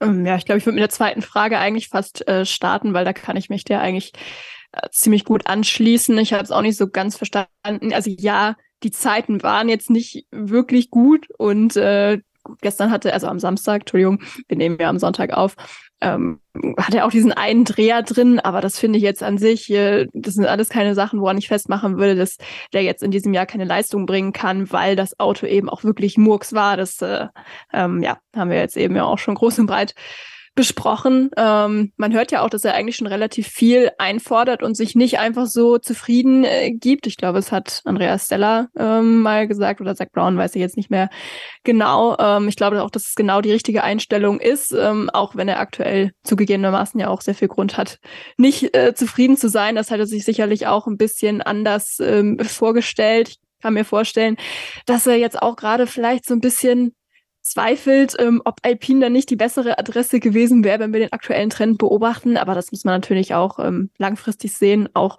wenn das jetzt vielleicht gerade auch nicht ganz rosig aussieht, aber es ist halt immer noch vor dem ersten Rennen. Deshalb, ähm, ja, muss man dann natürlich ein bisschen äh, vorsichtig ähm, bleiben. Ich meine, die Story zu ihm ist ja bekannt, ähm, dass er diese ganzen Meisterschaften da im ersten Versuch gewinnen konnte in den letzten drei Jahren, ähm, beziehungsweise letztes Jahr ist er ja nicht gefahren, aber in den drei Jahren zuvor. Das zeigt eigentlich schon, wie schnell er sich auch anpassen kann, auch wenn man es jetzt bei den Tests äh, nicht wirklich sehen konnte.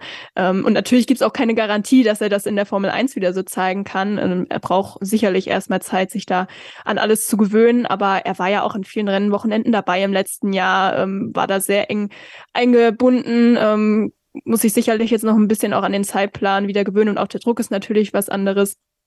Ähm, ich glaube trotzdem, dass ähm, die Leistung jetzt nicht so schlecht sein wird in diesem Jahr, wie sie von vielen jetzt geredet wurde. Die Herausforderung ist trotzdem groß, einfach weil der McLaren ja tendenziell auch ein schweres Auto äh, zum Fahren ist. Selbst Norris hat es im letzten Jahr gesagt, auch wenn er damit ganz gut umgehen konnte. Carlos Sainz hat es auch gesagt.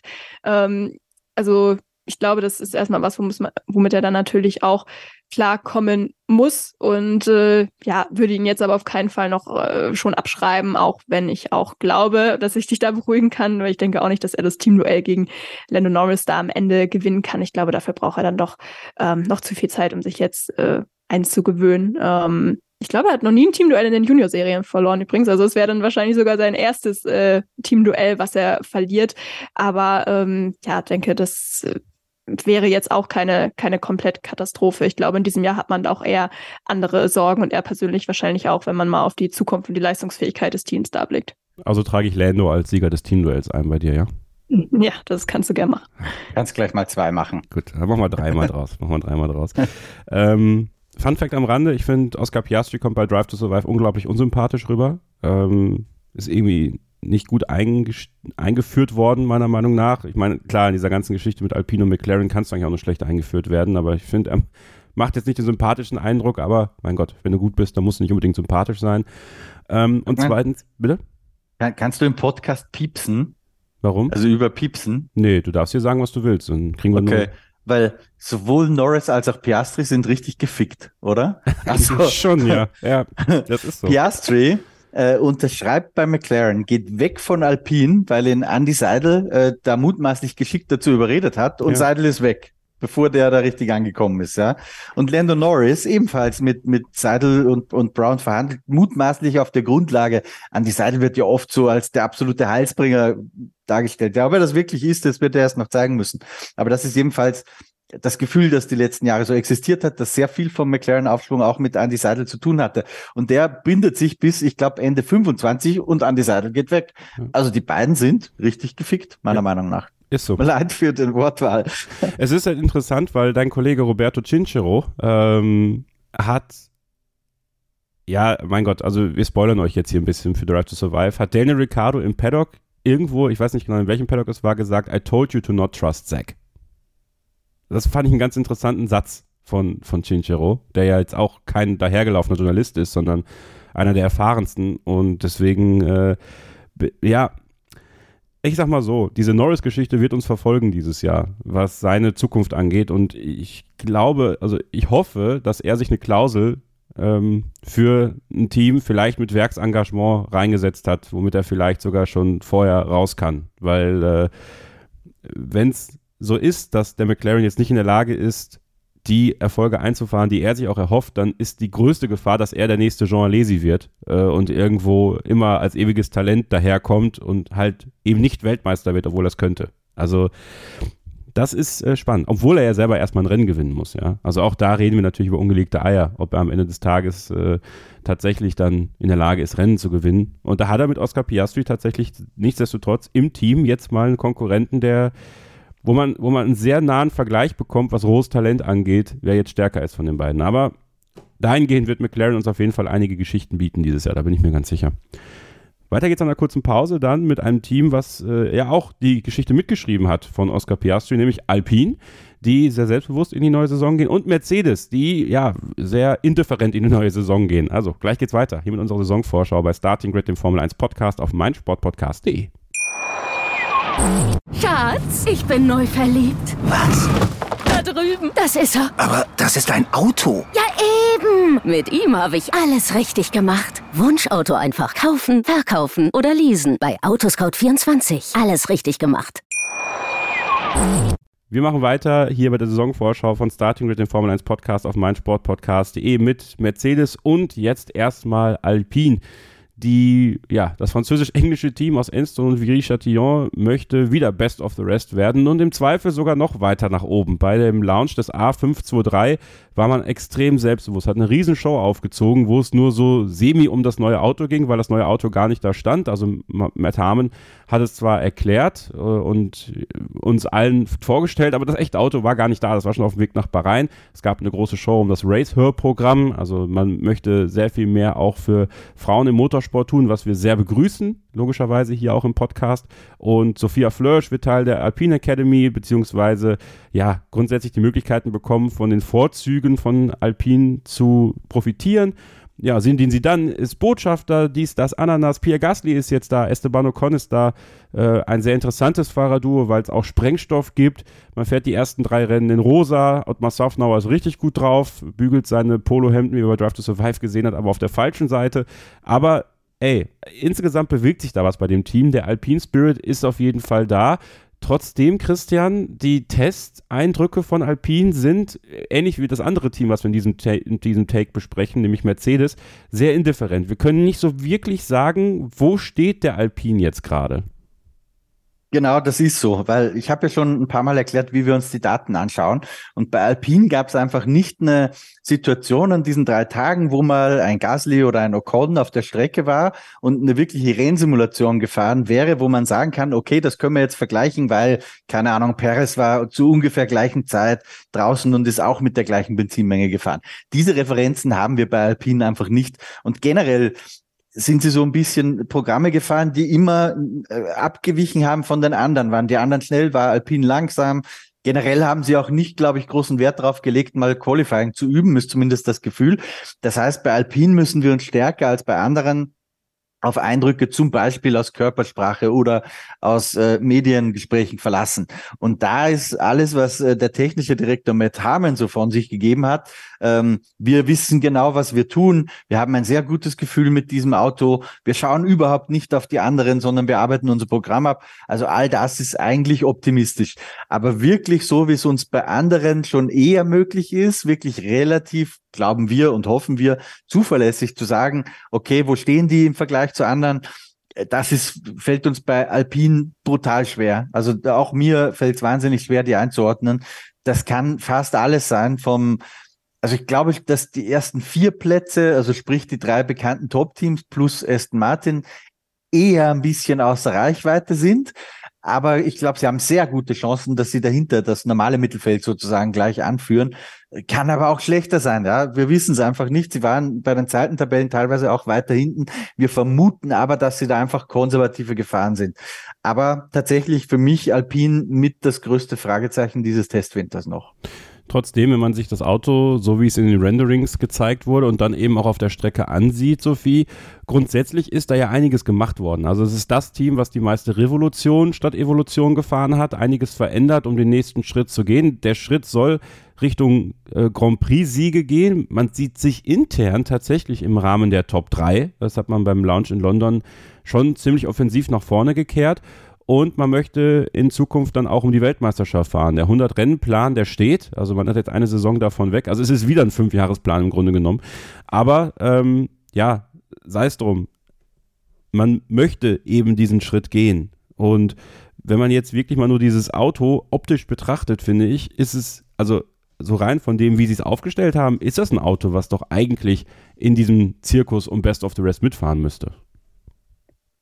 Ich kann mich da nur äh, wiederholen, was ich vorhin schon gesagt habe. Ich finde es rein optisch sehr, sehr schwer abzulesen. Es ist ein sehr interessantes Auto und ja in der Tat auch das, was sich mit am meisten verändert hat. Das hast du jetzt eben schon angedeutet. Ich muss persönlich sagen, ich finde die Nase unglaublich hässlich, aber das ist ja äh, nur Geschmackssache. Also mir ist irgendwie viel zu, viel zu platt. Das fand ich letztes Jahr deutlich besser. Aber gut, das soll ja der Performance keinen Abbruch ähm, tun. Man hat sich immer ein bisschen was getraut, gerade natürlich auch mit den vielen Änderungen ähm, ja, am Heck von daher, ähm, ja, auch, auch Gewicht übrigens haben wir ja letztes Jahr auch schon, äh, letztes Jahr, letzte Woche auch schon besprochen. Also ich glaube eigentlich, dass man, was das Auto angeht, ganz gut aufgestellt sein sollte. Ich hätte, also das jetzt auch gerade den Optimismus ja beim Launch schon angesprochen. Den habe ich ja definitiv auch gesehen, aber beim Launch war halt auch noch vor den Tests und da bin ich jetzt eben auch sehr gespannt, weil man da halt eben wirklich nicht viel rauslesen kann. Ich hätte davor gedacht, dass man sich irgendwie vielleicht so ein bisschen sogar im Niemandsland befindet zu Saisonbeginn hinter den Top 3, aber vor dem Rest des Mittelfeldes. Jetzt kann es eben doch sein, dass man sich da mit Aston Martin und vielleicht äh, Mercedes irgendwie um die Position so ein bisschen streiten muss. Aber wenn wir auch aufs Auto zurückkommen, man hat da ja die letzten Jahre auch gezeigt, dass man da wirklich sehr, sehr gut entwickeln konnte. Jedes Update, was man irgendwie gebracht hat, hat gepasst. Und man hat ja auch wirklich sehr viele Updates gebracht. Jetzt hat man ja auch zu Beginn der Saison eigentlich im Bahrain jetzt schon das erste angekündigt. Klar, die meisten Teams werden irgendwie noch Kleinigkeiten bringen, aber ähm, ja, ich bin da eigentlich relativ zuverlässig immer noch, weil ich auch glaube, dass man eben schon eine bessere Basis hat vom letzten Jahr als ähm, ja beispielsweise Aston Martin vielleicht an sich, ähm, auch wenn man jetzt natürlich relativ viel verändert hat. Aber man hat eben auch zwei Fahrer, die eigentlich auf Augenhöhe sein sollten und auch relativ konstant Punkte sammeln sollten. Von daher, ähm, ja, es ist einfach sehr, sehr, sehr, sehr schwer, wie Christian auch schon äh, gesagt hat. Aber ich glaube, dass man an sich ähm, vom Auto her ganz gute Karten haben sollte und auch so im Umfeld. Ich glaube, Ottmar Safnauer hat es auch gesagt. Bei Alpine stand jetzt in der Vergangenheit nicht immer die Leistung des Autos an erster Stelle. Es gab halt irgendwie viele Nebenschauplätze. Ähm, und das dauert halt ein bisschen, bis man das auch wieder verändern kann und jeder Mitarbeiter auch äh, den Leistungsgedanken irgendwie als erste Priorität äh, hat. Aber ähm, ich glaube schon, habe schon den Eindruck, dass man da einen guten Schritt gemacht hat, auch über den Winter und auch im letzten Jahr schon. Und äh, ja, bin da sehr, sehr gespannt in der Tat drauf, was wir da am ersten Rennwochenende sehen werden. Christian, ein Blick aufs Fahrerdu, Esteban Ocon und Pierre Gasly. Sie müssen sich den Fragen immer wieder stellen nach der Chemie zwischen den beiden, denn ja, sie begannen einst als Freunde im Kartsport, aber das entwickelte sich irgendwie in die falsche Richtung. So ein bisschen vergleichbar wie Hamilton und Rosberg, aber bei denen knallte es ja erst so wirklich, als es um die WM ging. Ähm, ein Fahrerduo mit Explosionspotenzial und Ottmar Safnauer, ein Teamchef, der, wenn wir uns mal so ein bisschen an seine ähm, Historie in der Formel 1 erinnern, nicht immer in der Lage war, ein Teamduell gut zu moderieren. Und äh, das hat er bei Racing Point nicht immer so gut hinbekommen. Das hat er bei Alpine auch mit Ocon und Alonso meiner Meinung nach nicht so gut hinbekommen. Ja, wäre es nicht umso wichtiger, dass er es jetzt bei Gasly und Ocon, äh, einem hochtalentierten und erfahrenen Fahrerduo mit zwei Grand Prix-Siegern, hinbekommt, weil sonst könnte das, und Sophie hat gerade das Thema Nebenkriegsschauplätze angebracht, zum größten Problem eigentlich werden für Alpine, meiner Meinung nach. Ich glaube, dass das erstmal davon abhängt, ob Safnauer das managen muss, ob die zwei äh, sich überhaupt so dumm anstellen, dass es was zu managen gibt. Ja? äh, wenn die sich einfach gut verstehen und wenn sie den Job machen, für den sie beauftragt werden und bezahlt werden, nämlich zusammenzuarbeiten und das Team nach vorne zu bringen, dann wird Safnauer ja gar nichts machen müssen, eingreifend irgendwie. Bisher wirkt es für mich auch relativ ruhig und ich glaube nicht, dass Alpine tatsächlich um Grand Prix-Siege und ähm, Weltmeisterschaften fahren wird. Von daher glaube ich nicht, dass das im ersten Jahr schon gefährlich ist zu eskalieren. Äh, gefährlich wird das, glaube ich, erst dann, wenn es wirklich ganz vorne um eine WM geht. Erinnern wir uns zurück, äh, 87 oder 88 war das erste gemeinsame Jahr. Senna Prost haben sie auch blendend verstanden. Ja? Ähm, erst als dann äh, man gemerkt hat, die beiden kämpfen gegeneinander um, gegeneinander um die WM, sind die einzigen Gegner, die sie haben, dann ist irgendwann eskaliert. Äh, Imola 89, berühmtes Rennen in dem Zusammenhang. Deswegen glaube ich nicht unbedingt, dass das ähm, dass da der Druck aus dem Kessel entweichen muss, explosionsartig. Ähm, ganz generell frage ich mich allerdings, wie gut sind Gasly und Ocon? Ja, auch die zwei sind ähnlich wie das Team für mich so ein bisschen Fragezeichen. Ocon ja immer als großes Talent gehandelt gewesen. Ähm, und da beantworte ich vielleicht auch gleich deine Frage mit Kevin, nach wer gewinnt das Teamduell. Ähm, ist dann ja äh, über Mercedes irgendwie im Renault-Konzern gelandet. Gasly einerseits tolle Sternstunden gehabt, so wie seine Podestplätze oder auch den Sieg in Monza auf Alpha Tauri. Auf der anderen Seite ähm, bei Red Bull kläglich gescheitert und offensichtlich hat Helmut Marko auch nicht bereut, äh, ihn degradiert zu haben, weil ansonsten hätte man ihn ja nicht gehen lassen aus dem Red Bull-Kader. Also die sind für mich so ein bisschen schwer einzuschätzen und du wirst mich wahrscheinlich dazu zwingen, mich auf einen festzulegen, oder? Ja, natürlich. Wenn ich das muss, dann würde ich sagen Ocon. Ähm, aber ich glaube, die sind möglicherweise tatsächlich sehr ausgeglichen. Ja, ist auch tatsächlich mein Tipp, witzigerweise. Äh, auch wenn das ein bisschen konträr zu dem ist, was ich sonst so propagiere, was Pierre Gasly angeht. Glaube ich, dass Esteban Ocon ähm, dieses Jahr große Chancen hat, sich quasi seinen, also er hat ja Fernando Alonso auch ganz gut überstanden, muss man ja sagen. Ähm, hat da sich auch selber in eine ganz gute Position gebracht, einfach rein teamintern politisch. Nochmal mit ein paar Äußerungen nach der Saison. Und ähm, ja, gut, ich hatte auch meine kleine Begegnung mit Esteban Ocon beim, beim Lounge und das, das äh, gepaart mit dem, dass ich glaube, dass er durch diese Teamerfahrung, die er hat, einen Vorteil zu Pierre Gasly, zumindest im ersten Jahr hat. Wie das dann sich über die Zeit entwickelt, ähm, das muss man dann sehen. Aber ich glaube auch, dass Esteban Ocon dieses Teamduell gewinnen wird. Sophie, was glaubst du? Ist wirklich auch eine ganz schwierige und spannende Frage. Ich glaube an sich, dass Pierre Gasly vielleicht der ein bisschen bessere ähm, Qualifier ist an sich als Esteban Ocon. Und ich würde es ihm auch gönnen, wenn er mal wieder ein bisschen mehr glänzen könnte als im letzten Jahr, wo er ja echt ein bisschen farblos war bei Alpha Tauri zugegebenermaßen. Ich glaube aber auch, dass die Voraussetzungen für Ocon ähm, besser sind, dadurch, dass er eben das Team schon kennt. Und ich glaube doch auch von Fernando Alonso einiges lernen konnte, ähm, ob er es jetzt zugibt oder nicht. Ähm, von daher würde ich da, auch wenn es langweilig ist, auch auf Esteban Ocon setzen. Das ist also Alpine, das habe ich mir alles notiert. Und wir machen weiter mit Mercedes. Und ja, Mercedes ist die nächste Wundertüte der Testfahrten eigentlich, der W14 man hat jetzt noch nicht wirklich was erkennen können, wo sie stehen. Also Lewis Hamilton ist sehr viel gerutscht, hatte sehr viel Probleme mit dem Grip auf der Hinterachse. Man munkelt jetzt schon, dass es dann zum Saisonstart einen neuen Heckflügel geben wird. Äh, da dachte man, okay, kriegt man den vielleicht schon am letzten Testtag zu sehen, also hätte sich dadurch was verändert. Trotzdem, also dann in den schnellen Runden, zwar mit dem allerweichsten Reifen, war es dann doch ganz in Ordnung von der Performance her, auf die schnellste Runde gesehen, aber halt auch im Vergleich zur Konkurrenz einfach zu wenig. Äh, laut den Daten des Power Rankings von Pacetech und Datenexperte Kevin Herrmann von Formel1.de ist Mercedes vielleicht sogar in der Gefahr, den dritten Platz an Aston Martin verloren zu haben. Und das wäre natürlich gar nicht gut, muss man sagen, für die Ambitionen, die dieses Team dann doch hat. Ähm, der Launch des W14 fand ich sehr gut äh, und hat mich sehr motiviert gestimmt für Mercedes in dieser Saison. Ich weiß nicht warum, es war einfach ein Bauchgefühl in dem Moment. Bei dem bleibe ich auch einfach, weil alles andere wäre auch unglaubwürdig in dem Moment für mich. Ähm, trotzdem, George Russell und Lewis Hamilton können, glaube ich, Christian, mit dem Verlauf der Testfahrten auch nicht, nicht 100% zufrieden sein. Aber muss man da jetzt schon in Panik verfallen bei Mercedes, dass es genauso ein Fiasko wird wie letztes Jahr? Na, Panik glaube ich nicht. Ähm, erstens, Fiasko ist auch selbst für letztes Jahr ein harter Begriff. Wahrscheinlich immerhin haben die Rennen gewonnen. Ja, das wollen wir nicht unterschlagen.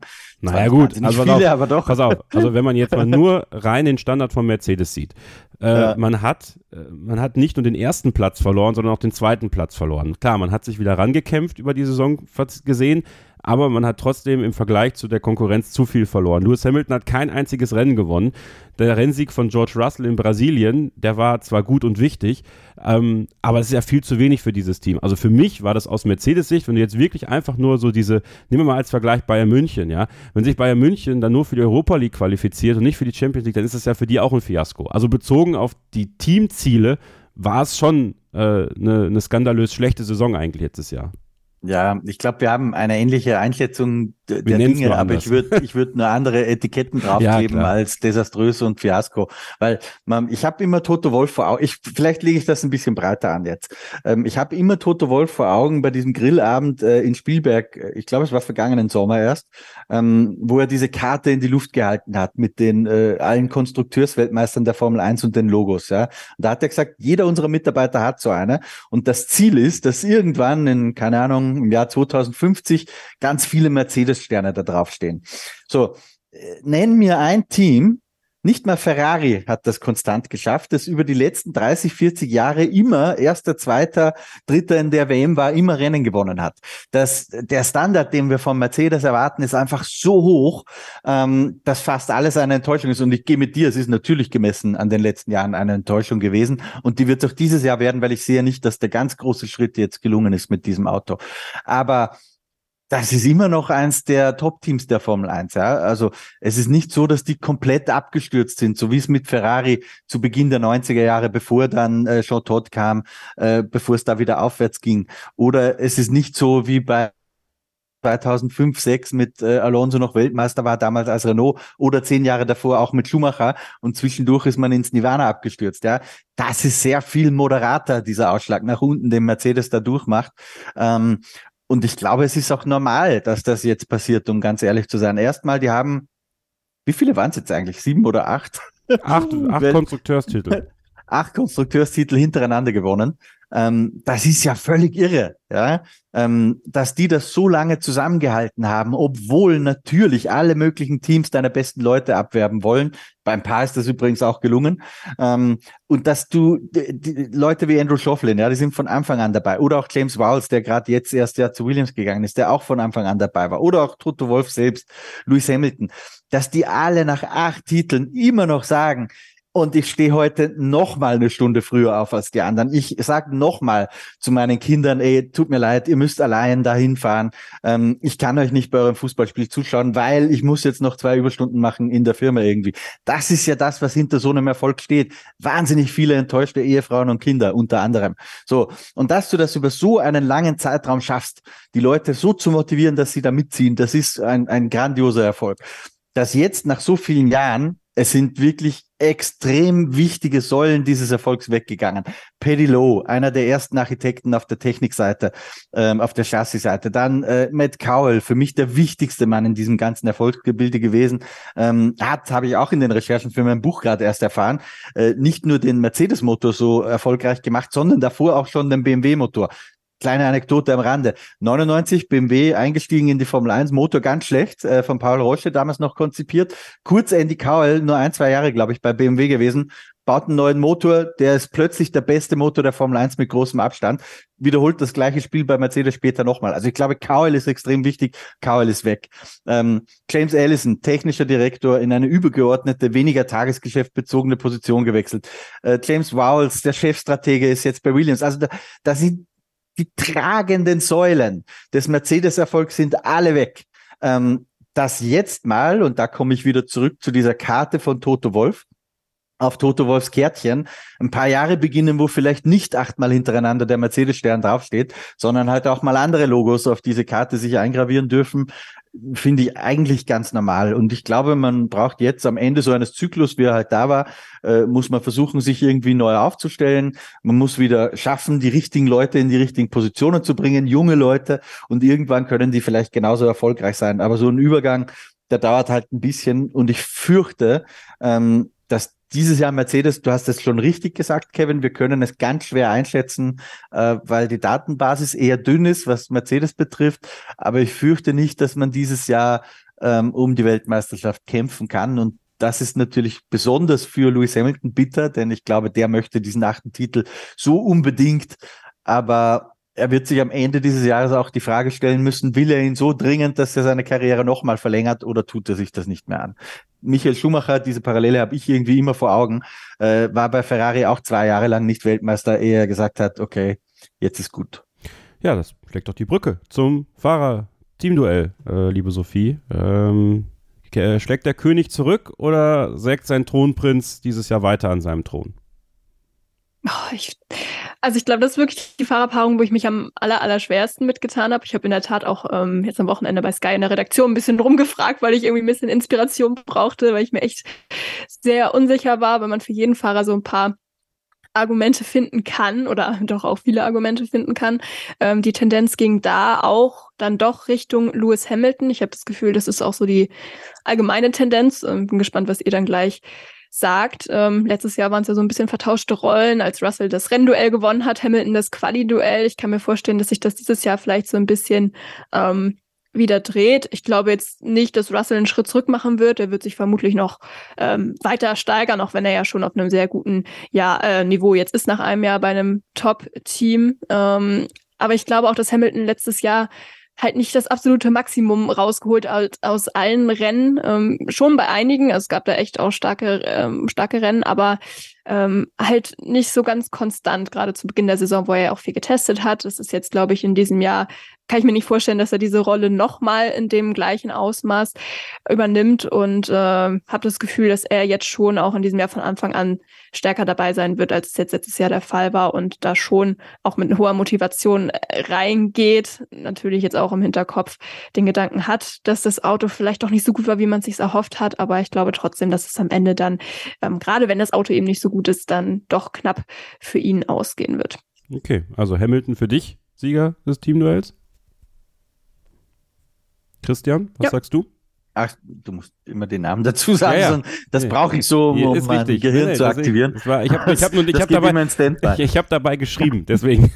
dann, ah, okay, jetzt alles gut. drin, Christian. Was um, du? Ja, schwierig. Auch, auch sehr ausgeglichen irgendwie. Also klar ist für mich, irgendwann wird die Kurve von Lewis Hamilton, die zeigt ganz langsam eher Richtung unten und die von George Russell eher Richtung oben.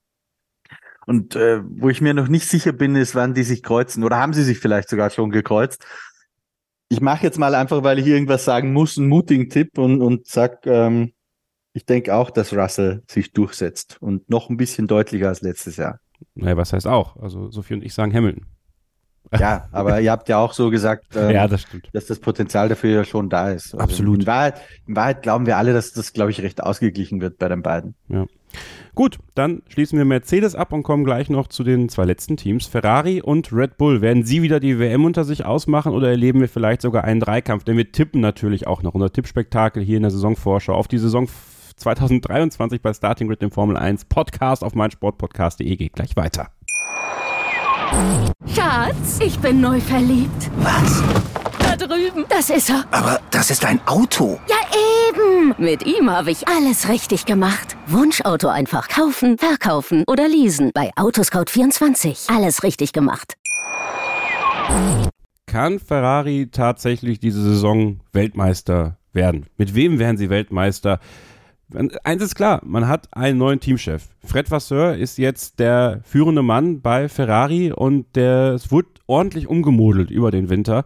Und damit herzlich willkommen zurück zur Saisonvorschau von Starting Grid, dem Formel 1 Podcast auf meinsportpodcast.de. Sophie Affeld, Christian Nimmervoll von Formel1.de, motorsporttotal.com und de.motorsport.com und ich bin Kevin Scheuren mit ja, der Vorschau auf das Team, auf das ganz, ganz viele Fans auf der ganzen Welt ihre größten Hoffnungen legen. Mattia Binotto ist nicht mehr bei Ferrari, er ist nicht mal mehr nur nicht mehr Teamchef, sondern gar nicht mehr im Unternehmen. Und das ist natürlich ein ganz, ganz dramatisches Ende für ihn gewesen nach der letzten Saison, wo es viel Ärger gab.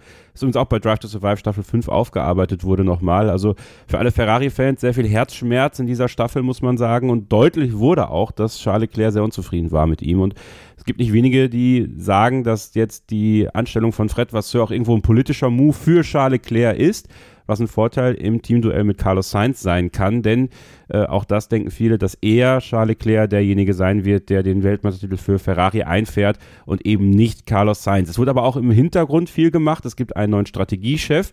Ähm, das war auch bitter nötig wahrscheinlich, dass man da diesen Schritt geht, um sich auch da besser aufzustellen und ja, die Fehler, die gar nicht mal so sehr am Auto lagen, sondern eher auch an strategischen Entscheidungen auszumerzen, um dann längerfristig auch Konkurrent zu sein für Red Bull Racing in dieser Saison. Christian, die, der Abschied von Mattia Binotto komplett aus dem Unternehmen, also es waren jetzt nicht, nicht alle überrascht, dass er nicht mehr Teamchef ist, dass er komplett das Unternehmen verlässt, dann vielleicht schon. Und Fred Vasseur als Nachfolger von Alfa Romeo zu holen, also als wir jetzt letztes Jahr in Ungarn waren bei ihm beim Frühstück äh, im Motorhome von Sauber, also da stand jetzt für mich nicht der prädestinierte nächste Teamchef von Ferrari. Also die Anstellung hat mich dann doch eher überrascht als die Ablösung von Mattia Binotto generell. Ja, ich hätte ihn jetzt auch nicht unmittelbar da auf der Liste gehabt, aber Vasseur ist äh, auch politisch sehr gut vernetzt. Das weiß man, ist ja ein enger Freund von Toto Wolf, ähm, ist auch mit Leclerc und dem Leclerc Camp, zu dem ja auch der mächtige Todd-Clan so ein bisschen gehört, äh, sehr gut vernetzt. Also so gesehen ergibt schon irgendwie Sinn. Äh, ob er der Richtige ist oder nicht, I don't know. Keine Ahnung. Ähm, das werden wir uns in, in ein paar Jahren wahrscheinlich erst anschauen. Aber zumindest hat er mal ähm, die Dinge in Angriff genommen, die Binotto halt laufen hat lassen. Zum Beispiel dieses Umkrempeln der Strategieabteilung. Das ist, glaube ich, schon mal auf der Habenseite für ihn. Auf das Auto, das dieses Jahr da fährt, hat er ja, das muss man auch dazu sagen, keinen großen Einfluss gehabt. Ja, da ist er viel zu spät dafür gekommen. Er baut das ja sowieso nicht selbst, aber auch um da in der Technikabteilung irgendwas strukturell zu bewirken, da ist er zu spät da. Wo ich Ferrari einschätze dieses Jahr, ist auch schwer zu sagen. Ich glaube nicht, dass sie äh, auf Red Bull-Niveau sind. Stand jetzt und Stand heute. Das kann sich natürlich ändern.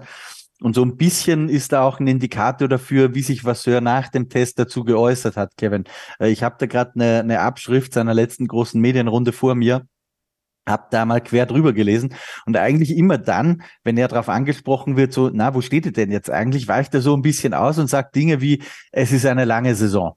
Wenn man jetzt schon so lange diesen Beruf macht wie ich, liest man draus, wenn jemand beim ersten Test sagt, es ist eine lange Saison, heißt das übersetzt in Deutsch, wir sind nicht da, wo wir uns das vorgestellt haben, aber wir hoffen, dass es besser wird. Ähm, so interpretiere ich das ein bisschen. Also ich glaube, Ferrari ist äh, okay aufgestellt, ungefähr da, wo sie vergangenes Jahr waren. Aber ob sie den äh, Abstand zu Red Bull groß verkürzt haben, was ja das eigentlich erklärte Saisonziel sein muss, da bin ich mir nicht so sicher. Und da sind die Daten relativ gut vergleichbar, anders als bei anderen Teams, wie zum Beispiel Mercedes. Denn wir haben zum Beispiel an diesen drei Tagen, ich erinnere mich an einem der Vormittage, äh, da fuhren mal Sainz und äh, Perez zur gleichen Zeit einer Rennsimulation. Und da war äh, dann doch Perez irgendwo zwischen drei bis fünf Zehntel im Schnitt schneller. Also das ist schon sehr klar für Red Bull ausgefallen. Auch der äh, Einzelrundenvergleich am letzten Tag. Und es sind irgendwie die, die gleichen Probleme, die Ferrari mitschleppt, zumindest für ungeschulte Augen wie meines. Ähm, äh, hoppelt das Auto noch ein bisschen. Ähm, Reifenverschleiß scheint sehr hoch zu sein. Das war sehr, sehr auffällig, dass bei keinem anderen Team die Zeiten, wenn die Longruns dann länger dauern, äh, so stark eingebrochen sind wie bei Ferrari. Also es gibt da äh, schon negative Anzeichen, aber ich würde es mal so nennen, negativ auf hohem Niveau. Denn dass sie diesen Status als zweitbestes Team verlieren, das sehe ich nicht. Aber ob sie sich wirklich verbessern konnten, das ist halt auch ein sehr großes Fragezeichen. Ja, in den Gesichtern von Sainz und Leclerc konnte man jetzt nicht viel Zuversicht erkennen über die Testfahrt, ne, Sophie? Ja, sie war, also ich sag mal so, wenn man es jetzt mit dem Launch vergleicht, wo man ja wirklich sehr ich würde fast schon sagen, euphorisch äh, wirkte, dann ähm, ja, war das jetzt schon mal einiges gedämpfter, würde ich auch sagen, wobei man das in den Aussagen jetzt eigentlich gar nicht so ähm, wiederfindet. Also ich meine, Charles Leclerc hat ja auch gesagt, an sich stimmen alle Daten überein mit nee, den ja. Erwartungen. Ja. ja. Nee, nee, ist richtig, ist richtig. Entschuldigung. Okay. Ähm, aber dass man da jetzt einen Schritt nach vorn gemacht hat, wie Christian es eben auch gesagt hat, so das kam jetzt in den Aussagen natürlich auch nicht raus. Und man muss ja auch sagen, also also beziehungsweise Ferrari generell, die haben ja keinen schlechten Job gemacht, aber gegen Red Bull sah halt einfach jeder wirklich schlecht aus.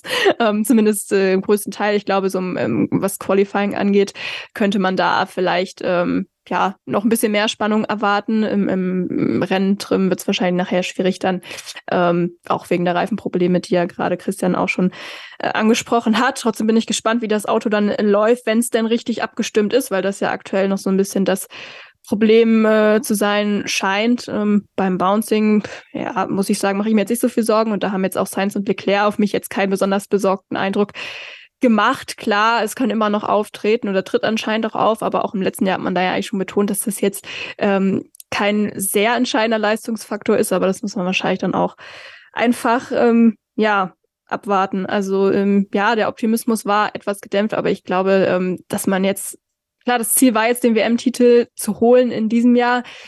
Aber so mit der Ausgangslage vom Ende letzten Jahres war es, glaube ich, auch nicht unbedingt Pflicht jetzt. Also ähm, ja, müssen wir abwarten, aber ich, ich hoffe, dass es zumindest im, im Laufe des Jahres enger wird, wenn dann vielleicht ja auch die Budget Cap Strafe von Red Bull vielleicht nochmal eine Rolle spielen könnte. Und das war Duo, Sainz und Leclerc äh, gehen in ihre zweite gemeinsame Saison ähm, ihre dritte gemeinsame Saison, Entschuldigung. Im ersten Jahr konnte Sainz das Teamduell gewinnen, im zweiten Jahr Leclerc und ja, im dritten Jahr ist jetzt irgendwie so ein bisschen das Gefühl, dass der, der sich jetzt durchsetzen wird, auch der sein wird, der sich dann in den nächsten Jahren durchsetzen könnte. Bei Ferrari, glaubst du, dass es jetzt unter Fred Vasseur schneller dazu kommen wird, dass es dann, und das ist wahrscheinlich auch etwas, was Ferrari letzte Saison so ein bisschen in den Hintern gebissen hat, dass man sich nicht früh genug darauf festgelegt hat, wem man jetzt da die komplette Unterstützung geben will. Weil am Ende des Tages glaube ich, dass, gut, bei Red Bull ist eh klar, bei Mercedes sollte es so sein, dass einer der beiden Fahrer Weltmeister werden kann. Dann wird man da auch recht deutlich, ja, vielleicht nicht ganz so deutlich, aber dann doch irgendwo in die Richtung schieben, dass man dann diesen Fahrer auch unterstützt. Dass das bei Ferrari einfach gefehlt hat und durch Vasseur diese eine Richtung eher eingeschlagen werden könnte. Vielleicht am Ende dann rein von der Historie der beiden Persönlichkeiten her Richtung Leclerc. Schwierig. Also es wurde Charles Leclerc, sage ich schon, es wurde Frederic Vasseur ja auch sehr viel gefragt, jetzt natürlich auch die letzten Wochen und meiner Meinung nach auch zu Recht, weil ich fand, das war wirklich eine Sache, die sie zwingend verbessern mussten mit Blick auf diese Saison dann oder müssten, wenn es zu der Situation kommt, dass man sich eben traut, dann irgendwie im Zweifel auch eine Nummer eins zu ähm, bestimmen. Fred Vasseur hat jetzt auch gesagt, das Team steht natürlich an erster Stelle, aber wenn es dann eben so kommen würde, dass man merkt, okay, einer könnte da um den WM-Titel mitkämpfen, dann hätte er da jetzt auch keinen Bammel irgendwie äh, dann eine Nummer eins zu bestimmen. Ähm, ich glaube halt einfach, dass es rein fahrerisch schon Leclerc sein würde. Ähm, sieht man vielleicht dann auch gleich bei meinem Tipp, was das Teamduell angeht. Ähm, also ich glaube, deshalb stellt sich die Frage gar nicht, ob das jetzt zwingend damit zu tun hat, dass was Sören jetzt schon so lange und gut kennt. Also klar, die haben ein sehr gutes Vertrauensverhältnis ähm, und das kann sicherlich nicht schaden, eben auch ähm, mit dem Todd Klanner im Hintergrund ähm, natürlich auch wieder viel Politik involviert. Das ist ja dann bei, bei Carlos Sainz Senior dann natürlich auch immer der Fall. Ähm, das ist sicherlich nicht immer einfach zu handeln, aber ähm, Fred Vasseur hat ja auch bewusst betont, dass er ja auch ähm, Carlos Sainz wirklich für einen sehr, sehr guten Fahrer hält und den ja auch schon öfter mal, ähm, zum Beispiel damals in der Renault-Zeit auch ähm, ja in sein Team bringen wollte oder Kontakte aufgenommen hat, danach ja auch noch für, für Sauber oder Alfa Romeo in dem Fall. Also ähm, ich glaube schon, dass Leclerc vielleicht einen kleinen Vorteil hat, weil er schon auch wirklich aktiv mit ihm gearbeitet hat. Aber ähm, ja, sich auf fahrerisch letztendlich dann, glaube ich, dann auch einfach verdient. Aber ähm, ich lasse mich auch überraschen. Lässt du dich auch überraschen, Christian, oder glaubst du, es geht eher Richtung Charles Leclerc beim Fahrerduell gegen Carlos Sainz? Also richtig langfristig gedacht bin ich fast felsenfest davon überzeugt, dass sich Leclerc durchsetzen wird. Ich glaube aber, dass sich das erst so richtig äußert, dann, wenn Ferrari mal wieder richtig ganz vorn mitkämpfen kann. Ähm, dieses Jahr bin ich da noch ein bisschen skeptisch, ob ihnen das gelingt und da könnte ich mir vorstellen, dass es nochmal einigermaßen eng wird. Äh, bei den Testfahrten, finde ich, waren die beiden auch äh, auf sehr ähnlichem Niveau, soweit man das beobachten konnte. Also ich glaube, knapper Sieg für Charles Leclerc äh, 2023 und die werden dann in den nächsten Jahren, solange sie halt zusammen sind, deutlicher. Gut, mein Tipp ist auch für 2023 Charles Leclerc und damit kommen wir zum letzten Team, dem ja auch nach den Testfahrten haushohen Favoriten auf die Weltmeisterschaft 2023, Fragezeichen Red Bull Racing. Der RB19, wir haben ihn bei den Testfahrten in Bahrain zum ersten Mal gesehen, konnte auf Anhieb überzeugen. Das Auto ist schnell, das Auto ist zuverlässig, das Auto ist beständig. Beide Fahrer konnten damit gute Zeiten fahren, sowohl Max Verstappen, der eh, aber auch Sergio Perez scheint jetzt mit diesem Auto besser klarzukommen. Dr. Marco sagte bei den Kollegen von Sky, ja, wir haben was gefunden, was beiden Fahrern entgegenkommt und beide Fahrer können jetzt Top-Leistungen bringen. Ob sich das natürlich über die Saison auch so zeigt, das ist eine ganz, ganz wichtige Frage, denn Sophie hat es ja schon angesprochen, die Strafe aufgrund des Überzugs des Budget Caps steht ja noch aus. Das heißt, über die Saison gesehen wird Red Bull einen Nachteil haben gegenüber Ferrari und Mercedes. Ob der aber dadurch überhaupt aufzuwiegen ist, dass man zu Beginn der Saison die wichtigen Punkte schon holt und dann auch immense Punkte holt, das wird ganz, ganz spannend sein, Christian ist es im Grunde genommen ja sogar schon ein, ein sehr, sehr positives Zeichen, dass die Zeiten, die sie gefahren sind in ähm, Bahrain, so gut sind, dass man sagen kann, okay, der Red Bull ist der Top-Favorit und die Punkte werden sie zu Beginn der Saison holen, dass das gar nicht mehr so ins Gewicht fällt, dass diese Strafe da ist, die nun mal abzusitzen ist für das Team. Ja, also für mich auch Red Bull ganz klarer Favorit nach allem, was wir gesehen haben. Ich habe diesen Vergleichs Long Run Perez Sainz angesprochen.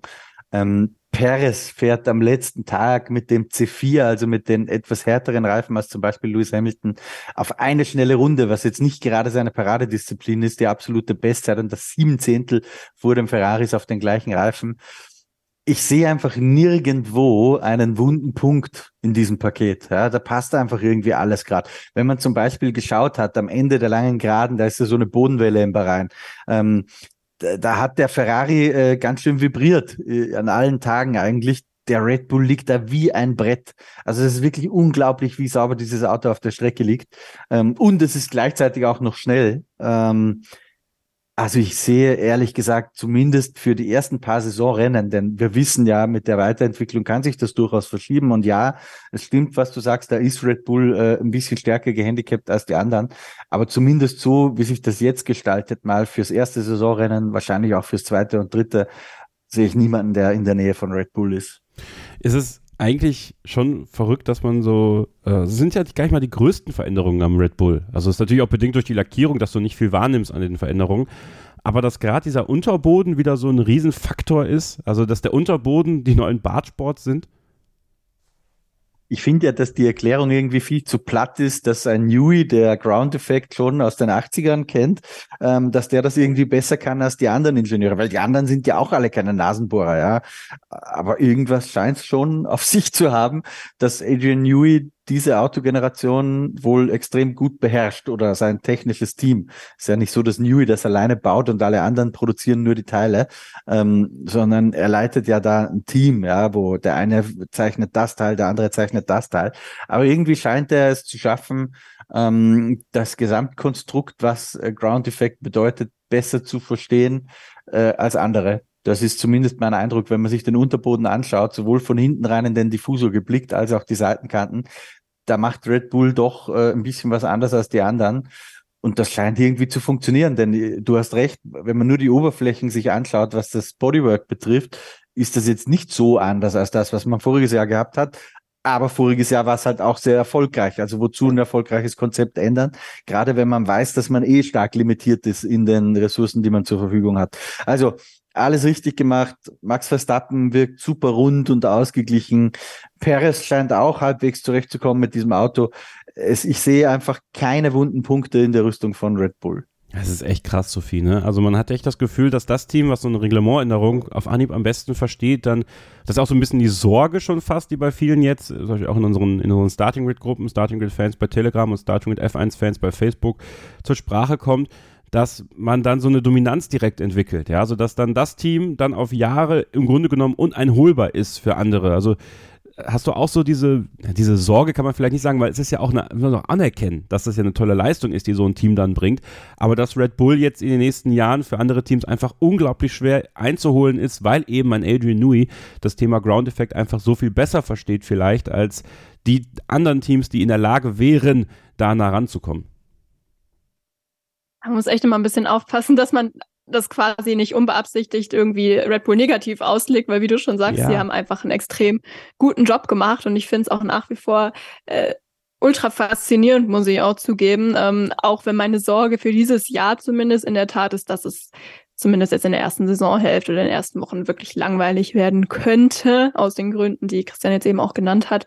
Ähm, generell also ich glaube, man konnte jetzt auch nicht erwarten, dass jetzt von Jahr auf eins auf Jahr zwei das Feld super, super eng zusammenrückt, weil dafür haben sich halt auch einfach die Regeln nicht genug verändert, logischerweise. Ich meine, den großen, äh, die großen Änderungen hatten wir ja gerade und ähm, jetzt auch mit dem Budget Cap, ähm, da kannst du halt eben nicht mehr so viel, nicht mehr so viel machen, ähm, auch mit begrenzter Testzeit und so weiter und so fort. Von daher ähm, überrascht es mich jetzt nicht komplett, ähm, aber der Abstand ist ja jetzt auch nicht so groß gewesen ähm, letztes Jahr. Dieses Jahr müssen wir halt mal gucken, dass man das jetzt nicht im Rahmen der nächsten Jahre des Reglements irgendwie aufholen könnte. Ähm, also ich glaube, das haben ja auch, hat die Historie auch gezeigt. Ich glaube, ähm, Nikolaus Tambassis hat es ja auch gesagt, die Lücken letztes Jahr waren deutlich kleiner als bei anderen großen Reglementänderungen 2009, 2014 unter anderem. Ähm, ich glaube schon, dass da das Budget Cap und die Handicap-Regelung dann auf Dauer schon auch helfen wird, auch wenn Red Bull jetzt natürlich gerade mit Abstand die beste ähm, Basis hat. Aber ich meine, jedes Team wird jetzt mit dem Reglement weiter lernen und ähm,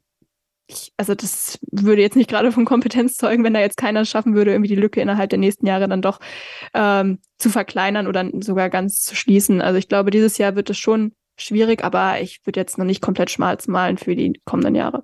Fahrradduo, Perez und Verstappen, glaubst du, die, die, die, die Rahmenbedingungen sind jetzt noch fester gesteckt als im letzten Jahr, nachdem es ja ein bisschen Ärger gab zwischen den beiden?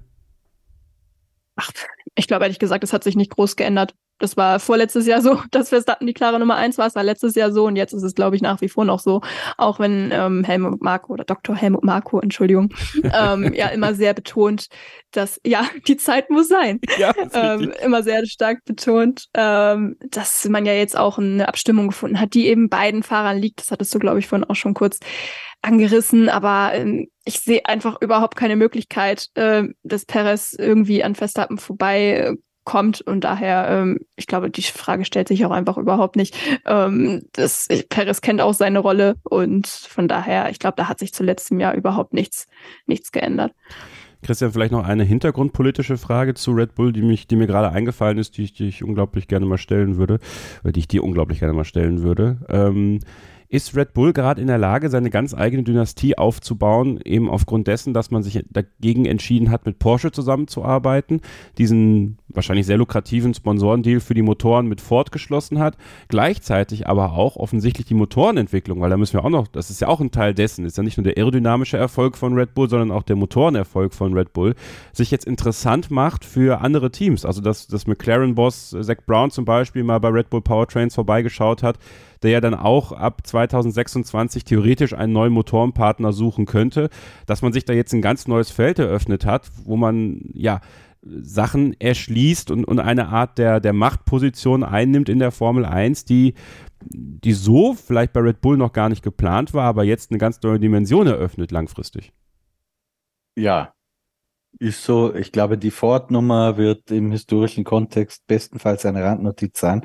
Aber alles, was sie gerade tun, auch als Motorenhersteller, sich nämlich ähm, zu etablieren und äh, da eine Motorenabteilung einfach aufzubauen, führt meiner Meinung nach schon dazu, dass wenn wir in 50 Jahren mal zurückblicken auf die Formel 1, äh, da wird sich dann wahrscheinlich keiner mehr an Teams erinnern wie McLaren, aber Red Bull kann ich mir vorstellen, wird dann immer noch ein großer Player sein ähm, mit einem Team, mit einem Motorenhersteller, ja, weil das ist ja jetzt eine Operation, die für sich genommen äh, überlebensfähig ist ja, und auch sehr rentabel übrigens, so wie die Formel 1 aktuell ist.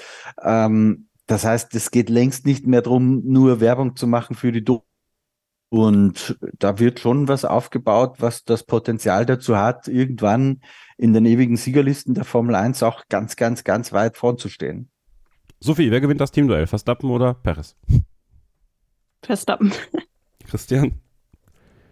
Ja, schließe ich mich an. Wenig überraschend. Das schon lachen, ne? Das ich so, also vielleicht ein gewagter Tipp. Also das passt unser Tippspektakel gleich. Da gibt es auch gewagte Thesen von uns zur Saison 2023. Aber ja, ich sag auch, Max Verstappen gewinnt das Teamduell gegen Sergio Perez. Und genau damit machen wir jetzt nach einer kurzen Pause weiter. Ein kurzes Take haben wir noch. Unser großes Tippspektakel 2023.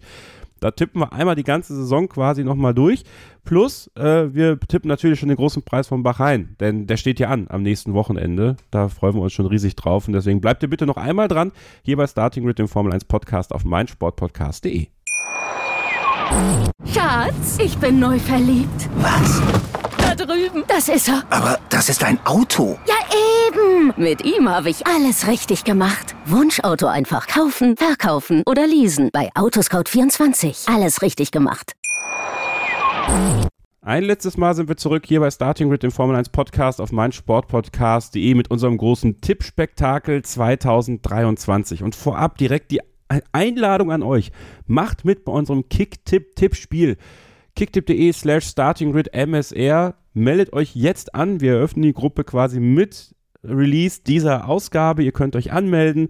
Es haben bis zu 300 Leute, glaube ich, Platz in der ersten Gruppe. Und keine Sorge, wir wissen ja, die wird sehr schnell voll sein. Wir werden noch eine zweite Gruppe eröffnen. Die wird dann eröffnet, sobald die erste Gruppe voll ist, sodass wir noch vor Saisonstart in der Lage sind, euch allen die Möglichkeit zu geben, mitzutippen. Und wenn diese Gruppen komplett voll bleiben und alle mitmachen, dann werden wir ein kumuliertes Ergebnis haben. Es wird am Ende der Saison auch wieder einen Preis geben. Den werden wir aber wie immer erst im Laufe der Saison ausloben. Das heißt, es lohnt sich jetzt schon dabei zu sein, die Bonustipps einzutragen und natürlich auch regelmäßig zu tippen. Und das Ganze startet ja mit dem großen Preis von Bahrain am kommenden Wochenende. Werde euch gleich noch sagen, wie die Sessionzeiten aussehen. Wir tippen auch den, aber wie gesagt, kippt kicktipp.de slash startinggrid MSR. Wenn ihr bei unserem Kicktipp-Spiel dabei sein wollt, macht das, meldet euch an, macht immer riesig Spaß und äh, vergesst nie zu tippen, weil ein Rennen vergessen zu tippen, das ist eigentlich schon quasi das Ende aller Sieghoffnungen, muss man sagen. Aber ich denke, da werdet ihr alle dabei bleiben. So, wir haben die Teamduelle schon getippt und jetzt habe ich noch ein paar Fragen an euch, die wir mal ein bisschen durchtippen werden. Und ähm, da beginnen wir mit der Frage, gibt es einen Dreikampf um die Formel 1 Fahrerweltmeisterschaft, Christian? Nein. Nein. Gut, Sophie, was Also erwartest du nur Ja-Nein-Antworten? Du kannst oder? auch was dazu sagen. Also herzlich Ja, eingeladen. nein, was weil ich glaube, ich glaub, es wird ein Solo für Verstappen. Äh, Solo für Verstappen, okay, gut. Mhm. Sophie, was glaubst du? Schließe ich mich komplett an. Gut, ich sage ja. Ich sage, es wird bis zum Ende der Saison zwischen drei Fahrern von, von allen drei Top-Teams ein bisschen spannender sein. Es ist auch sehr viel Hoffnung bei mir, dass es so wird. Ähm, und ich glaube, dass vielleicht dann doch diese Strafe für Red Bull im Laufe der Saison ein bisschen reinhauen könnte. Es wäre schön, wenn es kein Solo-Run von Max Verstappen wird. Deswegen äh, würde ich mir einen Dreikampf wünschen und tippe einfach auch darauf, dass es einen gibt. Welcher Fahrer hat die meisten Ausfälle in der Saison 2023, Sophie? Boah.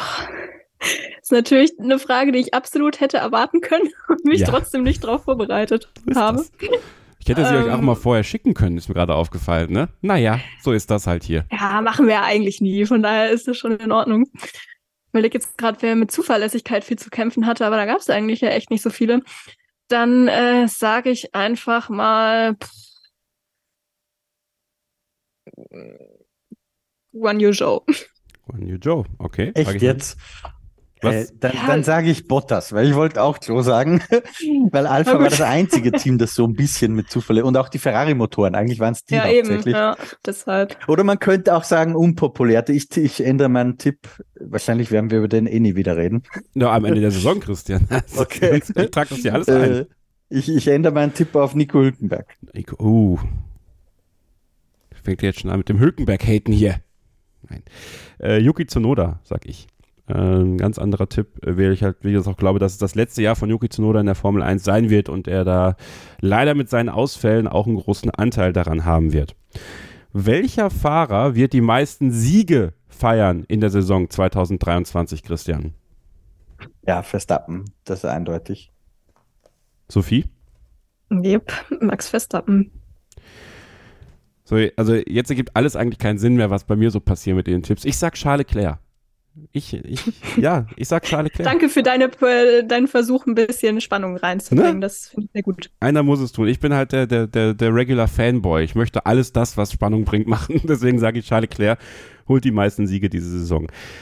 Gibt es während der Saison einen Fahrerwechsel? Und zwar einen dauerhaften Fahrerwechsel, Sophie. Äh, dauerhaft glaube ich nicht, nee. Christian? Hm, Also Fahrerwechsel ja, aber dauerhaft, dauerhaft, lass mal überlegen, wer wäre so ein Kandidat? Nee, dauerhaft sehe ich eigentlich auch nicht. Nö, aber Fahrerwechsel werden wir schon sehen.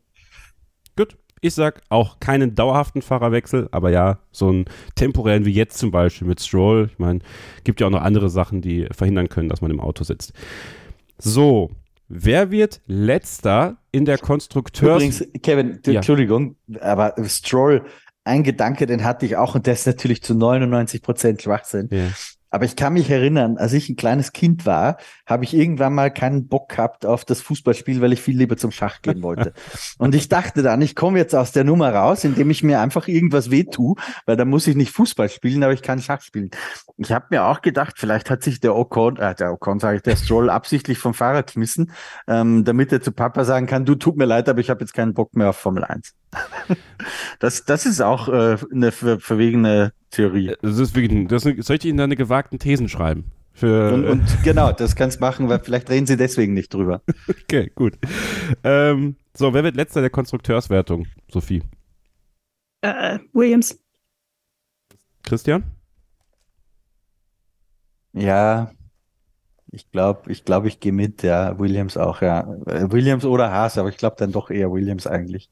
Ja, ich sag Haas. Also habe ich ja vorhin schon angedeutet. Ich glaube, Haas wird letzter in der Konstrukteurswertung, äh, weil Williams das eben nicht macht dieses Jahr. Weißt So. du, was ich sag?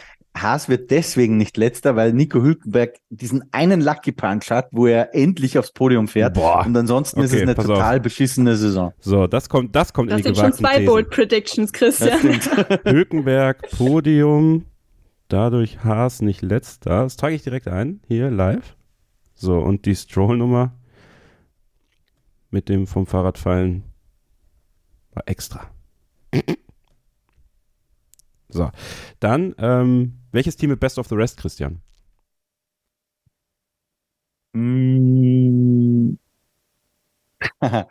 Wenn ich das jetzt nicht langweilig beantworte, dann würde ich sagen Mercedes. Bezogen darauf, dass Was ist, das Best. was ist da- denn Best of the Rest? Ja, das ist jetzt die Frage. Zählen wir Mercedes dann jetzt noch? Also gut, dann zählt Christian Mercedes nicht mehr zu Best of the Rest, also zum Best. Genau, das dazu. ist das, was ich mit, mit so ein bisschen Augenzwinkern Mhm. natürlich eigentlich andeuten möchte, damit, dass ich glaube, dass die Top-Elite dieses Jahr aus Red Bull und Ferrari eher bestehen Okay. wird und ähm, äh, Mercedes da vielleicht eher näher dran ist an dem Team dahinter als an denen davor. Auch eine Bold Prediction, weil sicher bin ich mir nicht, sage ich auch ganz ehrlich dazu. Aber ich könnte es mir zumindest vorstellen. Man möchte ja nicht immer die gleichen langweiligen Antworten geben. Dann schreibe ich als dritte Bold Prediction, da musst du auch gleich keine mehr abgeben, äh, dass Mercedes nicht Teil von The Best ist.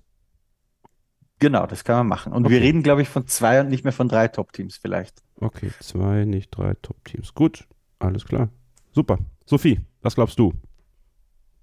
Ich finde es gar nicht so abwegig, ähm, was Christian da gesagt Ja. hat. Aber äh, ja gut, also wenn wir das dann wirklich so sehen, dass äh, nur Red Bull und Ferrari quasi die Top-Teams sind, dann würde ich auf jeden Fall auch Mercedes sagen. Wenn es jetzt um Platz 4 geht ähm, und ich Mercedes auf 3 sehen würde, dann äh, würde ich, glaube ich, in der Tat trotzdem Alpine sagen. Ja, also ich gehe auch davon aus, dass Mercedes bei den drei Top-Teams bleibt, logischerweise, weil mein, mein großer Tipp kommt ja noch, ähm, dass äh, das Alpine Best of the Rest wird. So, ähm, welches Team wird Konstrukteurs-Weltmeister? Sophie. Red Bull. Christian? Mal zwei, kannst gleich Gut. eine Ich sag's, ich sag's auch, dass Red Bull Fahr äh, Konstrukteursweltmeister wird. So, jetzt kommen wir zum Fahrerweltmeister. Und jetzt kommt natürlich die boldeste Prediction aller Predictions, die ihr, die ihr hören werdet. Ähm, ich sag, Lewis Hamilton wird Formel 1 Weltmeister. Deswegen, Ich dachte, jetzt kommt Mick Schumacher. ne, der fährt der, der obwohl das wäre eigentlich witzig, wenn der im Mercedes mal fahren würde für einen der beiden und plötzlich ein Rennen gewinnt. Ich glaube, dann, dann eskaliert ja alles. Also ja, das wäre auch eine Bold Prediction. dann brennt die Welt. ähm, nee, aber ich sag Lewis Hamilton, ähm, eben weil ich ja davon ausgehe, ich glaube, es könnte halt so eine Saison werden wie, was war das, 2010, als wir diese fünf potenziellen Fahrer hatten, die Weltmeister werden können, dass einfach ein Rennen am Ende entscheiden könnte äh, und äh, dass, dass das Karma von 2021 sich mal dreht für Lewis Hamilton dann. Eben bedingt dadurch, dass ich glaube, dass drei Fahrer am Ende um die Weltmeisterschaft fahren können und eben ein Rennen nur nötig ist, dass es dann Lewis Hamilton wird. Also ich, ich, ich weiß es nicht. Seit dieser Präsentation von, von Mercedes ist es mein Bauchgefühl und ich bleibe da auch einfach bei, weil ähm, ja, Lewis Hamilton wird zum achten Mal Formel 1 Weltmeister. Aber dann noch weitermacht nächste Saison, das ist die andere Frage. Aber ich glaube, wenn, wenn er merkt, dass er jetzt Weltmeister werden kann, dann macht er auch noch weiter und versucht dann Titel 9 und 10 zu holen. Aber ja, 2023 Lewis Hamilton. Das ist also das ist meine Bold Prediction auch tatsächlich. Äh, eine der, der drei, die ich habe. So, ähm, Sophie. Ich würde mich ja total freuen, wenn es so kommen würde, wie du es gerade gezeichnet hast. Jetzt auch immer unabhängig davon, wer am Ende Weltmeister wird, aber wenn wir einfach so einen engen WM-Kampf hätten. Aber es tut mir echt total leid, dass das so langweilig ist, was ich jetzt hier schon seit zehn Minuten von mir gäbe. Aber äh, ja, für mich ist das ganz eindeutig Max Verstappen natürlich. Christian? Ja, für mich auch, weil ich habe ja gesagt, äh, es wird ein Solo für ihn. Ja, gut, da klar, kann ich schlecht was anderes tippen jetzt. Gut, dann hätten wir dann diese Tipps, sind alle notiert. Dann sind wir noch bei den Bold Predictions und ähm, Sophie, ich nehme jetzt einfach meine vorweg und du hast noch mal kurz äh, eine Minute, um drüber nachzudenken. Also Hamilton wird Weltmeister, das ist meine erste. Meine zweite ist, Alpine und McLaren gewinnen jeweils ein Rennen und Aston Martin fährt mehrmals aufs Podium. Und meine dritte Prediction ist, Pierre Gasly und Esteban Ocon schießen sich in rosa ab. Also in einem der drei ersten Rennen wird es zwischen denen schon knallen äh, und zu einem Problem für Ottmar Safnauer werden. So, das sind meine drei Bold Predictions. Und das wird auch BWT freuen, wenn das dann passiert, weil dann sind sie in jedem, äh, in jedem Jahresrückblick äh, dabei. Äh, Sophie, deine ja, eins bis drei Bold Predictions, wenn du welche hast. Ich muss sagen, ich fand es total spannend zu lesen. Auch wir haben auch bei uns bei Telegram in der Gruppe schon vor ein paar Ja. Tagen nach, also vor den Tests war das schon nach Bold Predictions gefragt. Und da musste ich eben auch ein bisschen schmunzeln, als äh, Christian den seine gesagt hat mit Nico Hülkenberg, der endlich sein Podium holt, weil ich meine, es war Falco bei uns in der Gruppe, der äh, seine Bold Prediction aufgestellt hat mit Nico Hülkenberg, holt endlich sein Podium, aber im Sprint. Und das fand ich irgendwie, irgendwie echt geil, weil das einfach so richtig zu seiner Karriere passen würde. Ähm, ja, wollte ich nur kurz erwähnt haben. Also das ist jetzt nicht meine Bold Prediction, die möchte ich natürlich nicht klauen. Ähm, ich sage erstens, äh, Sergio Perez bleibt ohne Sieg, ähm, was für ihn sehr traurig wäre. Ähm, aber ich glaube, es ist einfach wenn der Red Bull so konkurrenzfähig ist, Verstappen sie dann am Ende alle holt. Ähm, dann sage ich, äh, Nick de Vries wird mindestens ein Rennen für Red Bull fahren. Und das ist dann irgendwie quasi die Gegenthese zu deiner. Ähm, Gasti und Ocon kommen ganz ohne Berührung aus das ganze Jahr über. Okay, alles klar. Schreibt uns gerne eure. Also ich habe ja vorhin schon die Social Media Kanäle genannt, aber könnt auch gerne unter die Kommentare zu diesem Podcast mal eure Bold Predictions schreiben und äh, vielleicht machen wir da auch noch mal einen kleinen Social Media Wettbewerb draus. Müssen wir mal gucken. Was war meine jetzt, Kevin? Also, also deine ist Hülkenberg äh, ist genau. ein Podium. Beschissene Saison, aber Podium. Genau.